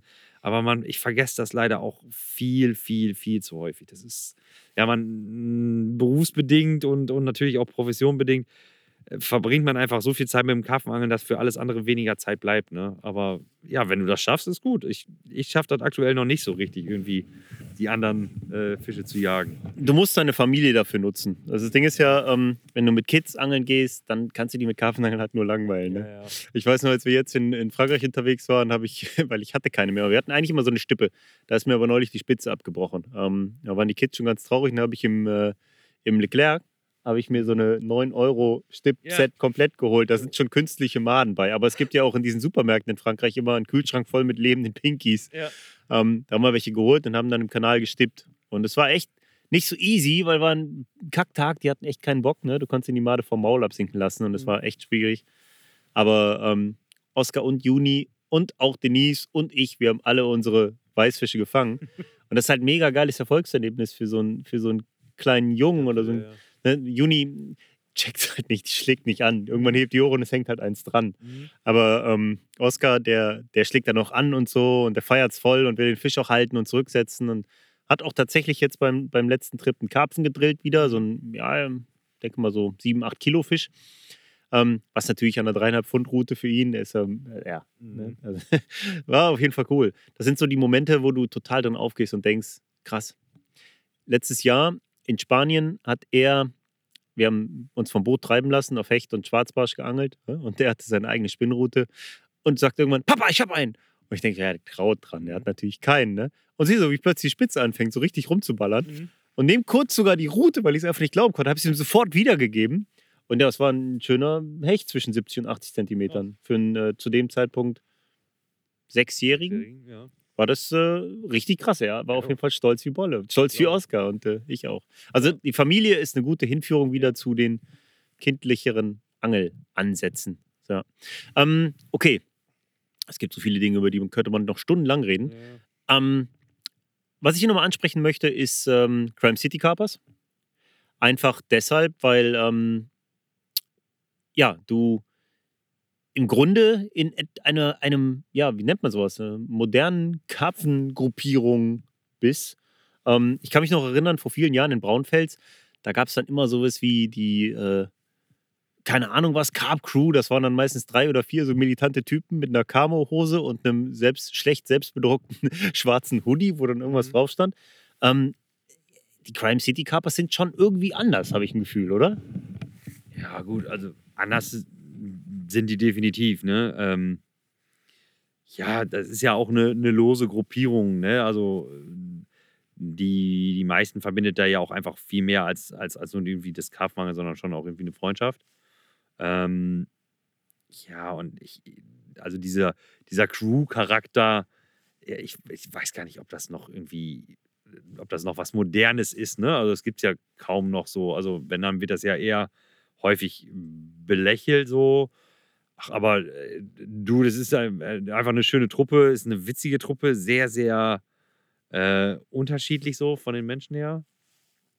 Und das knallt auch häufig, aber ähm, ja, wie gesagt, halt einfach eine, eine lose Gruppierung von, von angelnden Freunden, ne? so kann man es ja eigentlich nennen. Also es ist jetzt nicht der äh, Carpenters Club, äh, weiß ich nicht, unter Tupfing, ähm, sondern es sind ja alle schon sehr, sehr spezialisierte Angler, das muss man ja auch alles sagen. Ne? Also das sind ja alles karpfenanglerisch gesehen Nerds, ne? Also wirklich gute, sehr äh, professionalisierte äh, Karpfenangler, ne? Hm. Das muss man schon so sehen, ne? Die alle einen an der Waffel haben, das noch dazu, aber äh, Karpfenangeln können die alle schon recht gut. Ja, das ist wahrscheinlich auch der Punkt, weshalb es mich interessiert. Also sind ja jetzt nicht die Karpfenkönige Mappen oder so, ne? Äh, Wo es halt darum geht, irgendwo seine Biergarnitur anständig neben dem Grill zu drapieren, während man unterwegs ist am Wasser. Ich will jetzt auch keinem zu nahe treten. Nicht, dass es die Karpfenkönige Mappen gibt. Das wäre jetzt ein bisschen blöd. Vielleicht gründest du die bald, ja, das äh, okay. Aber ähm, was macht denn so ein Karpfenkönig aus Meppen bei den Crime City Carpers?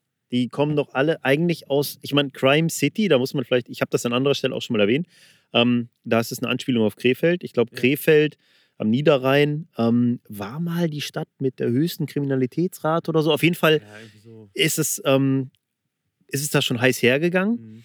Und ähm, viele der Jungs, so die meisten, kommen so aus dem Krefelder Umfeld. Ja. Du jetzt aber ja mal so gar nicht. Ja gut, aber wie wir ja vorhin mal festgestellt haben, äh, ich habe da ja mal auch gewohnt in Krefeld, ne? Ich war ja ein Krefelder und ähm, das ist ja bei mir irgendwie über einen Simon entstanden. Ich habe dann sehr viel mit Simon gemacht und habe dann damals auch angefangen mit Nico zu angeln und darüber ist das dann irgendwann so entstanden. Darüber bin ich da so reingerutscht, ne? Genau. Wie läuft sowas ab? Also, ähm, du wirst dann gefragt, hast du Bock, in unserer verschworenen Gemeinde mit dabei zu sein? Und dann wirst du aufgenommen und kriegst äh, ein Feuermal dafür oder, oder eine, eine Tätowierung? Oder wie, wie muss ich mir das vorstellen? Ähm, wie kommt man da so zu? Ja, da, da gibt es schon Aufnahmeritual, was auch jetzt irgendwie nicht ganz jugendfrei ist. Aber äh, ansonsten, wie das so bei einer äh, anständigen äh, Motorradgang äh, sich gehört. Ne? Also da ist dann äh, viel Pein dabei. Ja. Und äh, wenn du jetzt vorhaben solltest, den Laden mal zu verlassen, geht das überhaupt? Oder bestrafst du das mit dem Leben oder dem Leben deiner Angehörigen? Ja, hoffentlich nicht, aber äh, das, äh, ja, also ich, ich hoffe nicht, dass mir das dann irgendwann mal krumm nehmen wird, wenn ich da die ganze Sache mal verlassen werde. Einer der Gründe, weshalb ich das Thema jetzt hier nochmal aufgerollt habe, über Crime City Carpers haben wir ja auch schon mal an anderer Stelle gesprochen. Ich bin bei der vom äh, hauptsächlich vom Nico oder bei Nico organisierten Crime City Carpers Party damals gewesen. Es war geil da ähm, und habe die Gelegenheit auch genutzt, mit einigen der Jungs und deren Freunden zu sprechen. Ich habe die immer ins Auto da entführt und dann haben wir uns da reingesetzt. Und ähm, ja, je später der Abend wurde, desto schwieriger wurde es mit der Gesprächsführung für alle Beteiligten. Ist natürlich klar, es war auch eine sehr lustige Party. Es sind sehr viele, sehr witzige Sachen geschehen. Ähm, das ist krass, da konnte sich noch keiner vorstellen, dass Corona ernst zu nehmen ist. Ja. Ich weiß nicht, es war nämlich kurz davor. Das war kurz, das war. Februar und im März dann war Corona ausgebrochen. Ja, das war echt krass. Ähm, okay, aber einer der Gründe ist ja der. Du bist als Chef in deiner Boilie-Bude Mhm. natürlich auch immer mit der Situation konfrontiert, dass viele mitmischen wollen. Du bist auch darauf angewiesen und du hast natürlich jetzt auch aus deiner Crime City Crew und aus anderen Ecken dir ein Team zusammengestellt. Ähm, das ist natürlich auch eine Verantwortung und das erfordert auch gewisse Social Skills. Ähm, ich kenne das ja auch gut. Ich bin in einer ähnlichen Position ähm, schon damals bei Corda gewesen und ähm, auch heute wieder. Ja, und es, es erfordert manchmal ein bisschen Fingerspitzengefühl. Und es erfordert auch ein gewisses Regelwerk. Und ähm, ich, um da ganz kurz mal von meiner Perspektive reinzugehen, als ich damals bei Corda in diesem Beruf war, dachte ich, es ist das Beste, wenn du den Leuten natürlich ein klar definiertes Budget gibst, aber ansonsten, was ihre Arbeit für dieses Budget angeht, komplett freie Hand. Weil so funktioniere ich am besten. Und ich habe gedacht, hey, ähm, das ist doch eigentlich das Geilste, weil dann kannst du aus deiner eigenen freien Kreativität schöpfen und machst coole Sachen und äh, kannst inspirierendes Zeugs abliefern. Und das ist mir aufgefallen nach einer gewissen Zeit und auch natürlich im, im Feedback-Gespräch mit, mit Leuten, ähm, dass selbst die fähigsten Köpfe ohne eine klare Anweisung überhaupt nichts geliefert haben. Andere wiederum kamen damit mega klar, wieder andere überhaupt nicht. Und da war eine komplett andere Herangehensweise erforderlich und dann ging es auch richtig geil weiter ab. Aber ähm, es, ja, wie gesagt, es erfordert Social Skills und es ist auch immer so ein schmaler Grad zwischen Freundschaft und dieser Profession. Kannst du das trennen und wie handhabst du das jetzt in deiner Firma? Also ich bin dann noch maximal im Learning, das zu trennen. Es ist nicht ganz einfach auf jeden Fall, äh, verständlicherweise. Ähm, und bei der Zusammensetzung, die wir jetzt so bei Supreme haben, ist es auch nicht ganz einfach. Also ich sag mal, piep, piep, piep, die etwas härtere Gangart äh, vom Niederrhein mit dem einen oder anderen äh, äh, anderen, der, der, der andere äh, Hintergründe hat äh, und anderen, anderen ähm, ja, sozialen Hintergrund auch hat, ist das manchmal ein bisschen schwierig da so vom Wording her. Also der, äh, ne?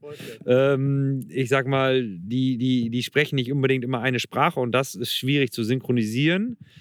Und dass es halt auch um was anderes geht. Also, das ist jetzt kein, das muss, mir ist es wichtig, dass sie sich alle untereinander verstehen, aber das muss halt auch einfach kein Freundeskreis sein. Also, das muss jetzt nicht so sein, dass sie privat alle miteinander super auskommen.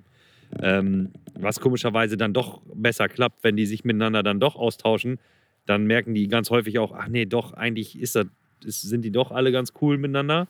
Aber es ist natürlich schon, schon schwierig und es ist halt auch eben viel Fingerspitzengefühl notwendig, das zu halten. Ich sage denen dann halt auch häufig, wenn da mal irgendwie wieder so eine private äh, Fehde hochbrennt, dann sollen sie es nicht auf die, auf den, auf, auf meinem Kopf austanzen. Also, ne, das, das ist dann halt keine Gruppendiskussion, sondern das sollen die unter sich klären. Und das funktioniert dann meistens. Ne? Aber sowas kriegt eine ganz eigene Dynamik, wenn sowas in einer WhatsApp-Gruppe beispielsweise äh, besprochen wird. Das, da, da gehört sowas einfach nicht hin. Aber dann, dann fängt das so ganz einfach an zu rollen.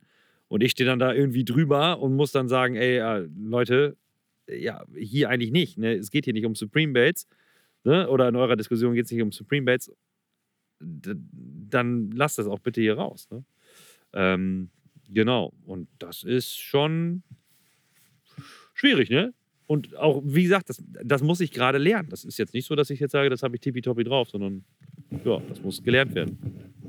Wie handhabst du das denn mit, mit solchen Dingen wie Fairness? Oder ähm, wie, wie machst du es? Gibst du äh, Budgets aus oder ähm, woran orientierst du dich da? Also, das ist so ein Thema, was, was ich mit dem ich häufiger mal konfrontiert war, wo es dann wirklich auch skurrile Situationen gab, dass, ähm, dass mich dann ein Teamangler, ähm, nachdem er dann auch tatsächlich ein bisschen was getrunken hatte und sich auch freier fühlte, auch mal von, frei von der Leber runterzureden, sagte, er fühlt sich unfair behandelt, weil er weniger bekommt als ein anderer.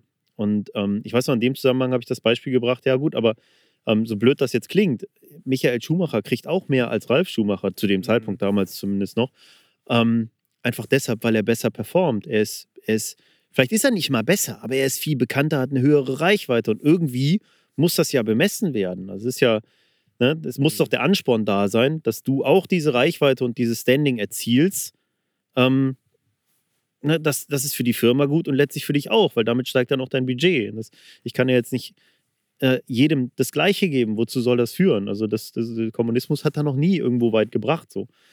Ähm, ich habe da mittlerweile auch eine etwas andere Einstellung zu. Ich weiß noch, ich kann mich an dieses Gespräch halt ganz gut erinnern, mhm. äh, weil mich das halt auch zum ersten Mal mit sowas konfrontiert hat. Ne? Das ist ja, es gibt immer zwei Perspektiven. Die desjenigen, der irgendwie ein Budget gibt und die desjenigen, der halt dieses Budget nimmt und sich dann vielleicht vergleicht mit anderen. Ne?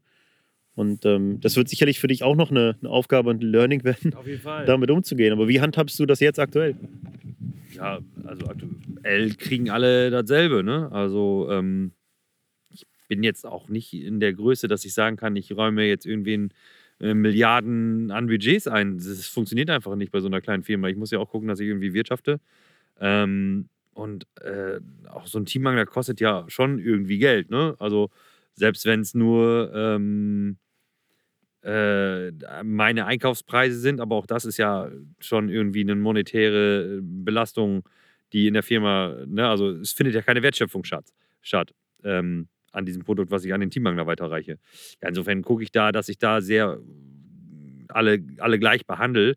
Ähm, und die wissen ja auch, die, die sind ja alle nicht nur bei mir Teamangler, sondern bei irgendwelchen Tackle-Firmen und so. Und da gibt es ja immer Abstufungen, dass derjenige, der ein bisschen mehr tut, der wird natürlich perspektivisch auch ein bisschen mehr kriegen. Das ist auch ganz klar. Das ist, das ist ja auch nur fair. Alles andere wäre unfair. Ne? Und, ähm, aber ich lasse jedem ich lasse sehr viele Freiheiten ne? und das ist mir auch wichtig. Ich lasse jedem, jeder soll das tun, was er gut kann. Und äh, wenn jemand sich mit einer Aufgabe nicht wohlfühlt, weil es einfach nicht seins ist, dann akzeptiere ich das auch. Ich, klar ist es manchmal schon so, dass ich denke, okay, ja, komm mal aus dem Quark, mach's doch einfach. Ne? Also es tut niemandem weh, keine Ahnung, zu, zu irgendeiner Sache ein, zwei Sätze zu schreiben. Aber ich akzeptiere das, weil ich das auch von Anfang an gesagt habe, so dass ich auch jedem seine Stärken überlassen will. Ähm, und aktuell funktioniert das noch. Das ist sicherlich aber auch eine Sache, die einfach auch äh, perspektivisch irgendwann mal ein Konfliktpotenzial hat. Keine Frage. Ja, ähm, aber ich denke, äh, die der, also eine, eine, perfekte, strukturierte Lösung gibt es nie, solange Menschen beteiligt sind. Das ist ja grundsätzlich so. Ähm, ich habe mir so einen Themenblock, sagen wir mal, so ein bisschen auch zum Schluss äh, aufbewahrt. Wir reden jetzt auch, glaube ich, schon über anderthalb Stunden. Ähm, aber mich würde mal interessieren, wie, wie die Tatsache, dass du Vater geworden bist, dich und dein Leben und deinen Blick auf das Angeln vielleicht auch verändert haben. So. Ähm, ja, mehr will ich gar nicht sagen. Also vielleicht, vielleicht reicht das schon aus, um dir einen Impuls zu geben. Äh, vielleicht kannst du da mal irgendwie noch ein, zwei Takte zu sagen. Das ist so eine Sache, die mich natürlich als Papa auch immer sehr interessiert. Ja, also natürlich ist das so, dass dieses Vaterwerden-Ding alles auf den Kopf stellt erstmal. Ne? Also ähm, von der eigenen Angelei über generell Lebenseinstellungen. Also das war bei mir auch ein, ein gewolltes Kind, ne? also ein Wunschkind. Und äh, ja, wenn es dann soweit ist, das ist doch einfach auch die größte Erfüllung. Ne? Also das hat sehr viele Prioritäten verschoben. Also das, was früher mal wirklich Angeln war, wo, wo ich gesagt habe, Angeln über alles, ist halt einfach Familie über alles. Ne? Ähm, wenn mein Sohn morgen aufsteht und sagt, Papa, ich brauche dich hier, geh bitte nicht mehr angeln, dann gehe ich nicht mehr angeln. Da muss ich nicht, nicht eine Sekunde drüber nachdenken. Ähm, dann ist das so. Natürlich wäre es traurig und Angeln ist mega geil und ich gehe natürlich am liebsten mit ihm angeln. Aber wenn es die Situation, die familiäre Situation erfordert, dass ich nie wieder angeln gehe, dann gehe ich nie wieder angeln. Ohne nachzudenken. Mhm. Und so wichtig ist mir meine Familie. Ähm, aber für mich persönlich jetzt, um auch wieder aufs Angeln zurückzukommen, ist es halt auch einfach das Größte. In zwei Wochen, wenn das Wetter passt, so, dann freue ich mich unglaublich mit Noah äh, vielleicht hier hinzufahren. So, ne? Also wenn, wenn Olli und Dennis mich lassen, schöne Grüße eben, ähm, dann würde ich das Wochenende ultra gerne mit ihm hier angeln. Und das ist einfach, ja, dann, dann braucht hier auch nichts passieren oder so. Dann, selbst wenn ich die Routen nicht drin habe, aber einfach hier mit ihm dann äh, quasi angeln zu spielen und zu zelten, so, das ist das. Hätte ich auch nie gedacht, so, weil ich jemand bin, der eigentlich immer alleine angeln geht, dass es irgendwann jemanden gibt, mit dem ich sage, boah, mit, also am liebsten will ich das ganze Jahr mit dir angeln. Äh, ja. Und wenn Lilly äh, irgendwann soweit ist, dann natürlich auch mit der, aber aktuell ist Noah einfach A, ein Kerl und größer. Und äh, ja, das ist, das ist das Geilste, was es gibt, auf jeden Fall. Das ist halt wirklich so, ne? Also Oskar und ich, wir haben nur so Rituale, wenn wir zusammen angeln. Wir packen zwei Liegen hintereinander in ein zu kleines Zelt. Mhm. Das ist so eine richtig gemütliche Höhle. Äh, abends darf er dann auf meinem Handy irgendeine Folge gucken, ja. einfach so, um sich, um runterzukommen, braucht er das dann abends irgendwie, weil das alles so aufregend ist. Mhm. Wir schnitzen dann Speere und gehen auf Rattenjagd. Natürlich fangen wir nie eine, aber ja. wir gehen auf jeden Fall los. Und das ist für den halt ultra krass, irgendwo durch den Wald zu marschieren mit einer Kopflampe, mhm. zusammen mit seinem Papa und irgendwelche Speere auf Laub zu werfen. Und ja, gegebenenfalls beißt halt irgendwas oder morgens geht man noch ein bisschen Spinnfischen, der fängt seinen Barsch oder so. Mhm. Ist schon krass, wie ja. Unwirklich und unwesentlich alles andere so ist. Ja. Und worauf ich so ein bisschen hinaus wollte, und das hast du zwischen den Zeilen gesagt, ähm, wir haben beide mit sehr, sehr vielen anglerischen Hardlinern zu tun. Wir haben mit vielen Leuten zu tun, die auch jünger sind, die ihr Leben aktuell zumindest vollständig im Angeln committen, mhm. so wie ich das auch eine Zeit lang getan wir habe. Beide auch schon, ja. Genau. Ähm, bin der, done that so ungefähr.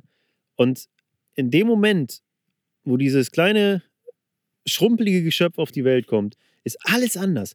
Und ich habe immer gedacht, boah, die Lavern immer mit ihrem scheiß Klischee und ja, diese tiefere Liebe und bla bla, was für ein Quatsch. 100 Prozent, so ist es. Das erfüllt alle Klischees. Und es fällt einem dann einfach sehr, sehr schwer, mit Menschen noch so zu reden, wie man das vorher gemacht hat, die das noch nicht erfahren haben.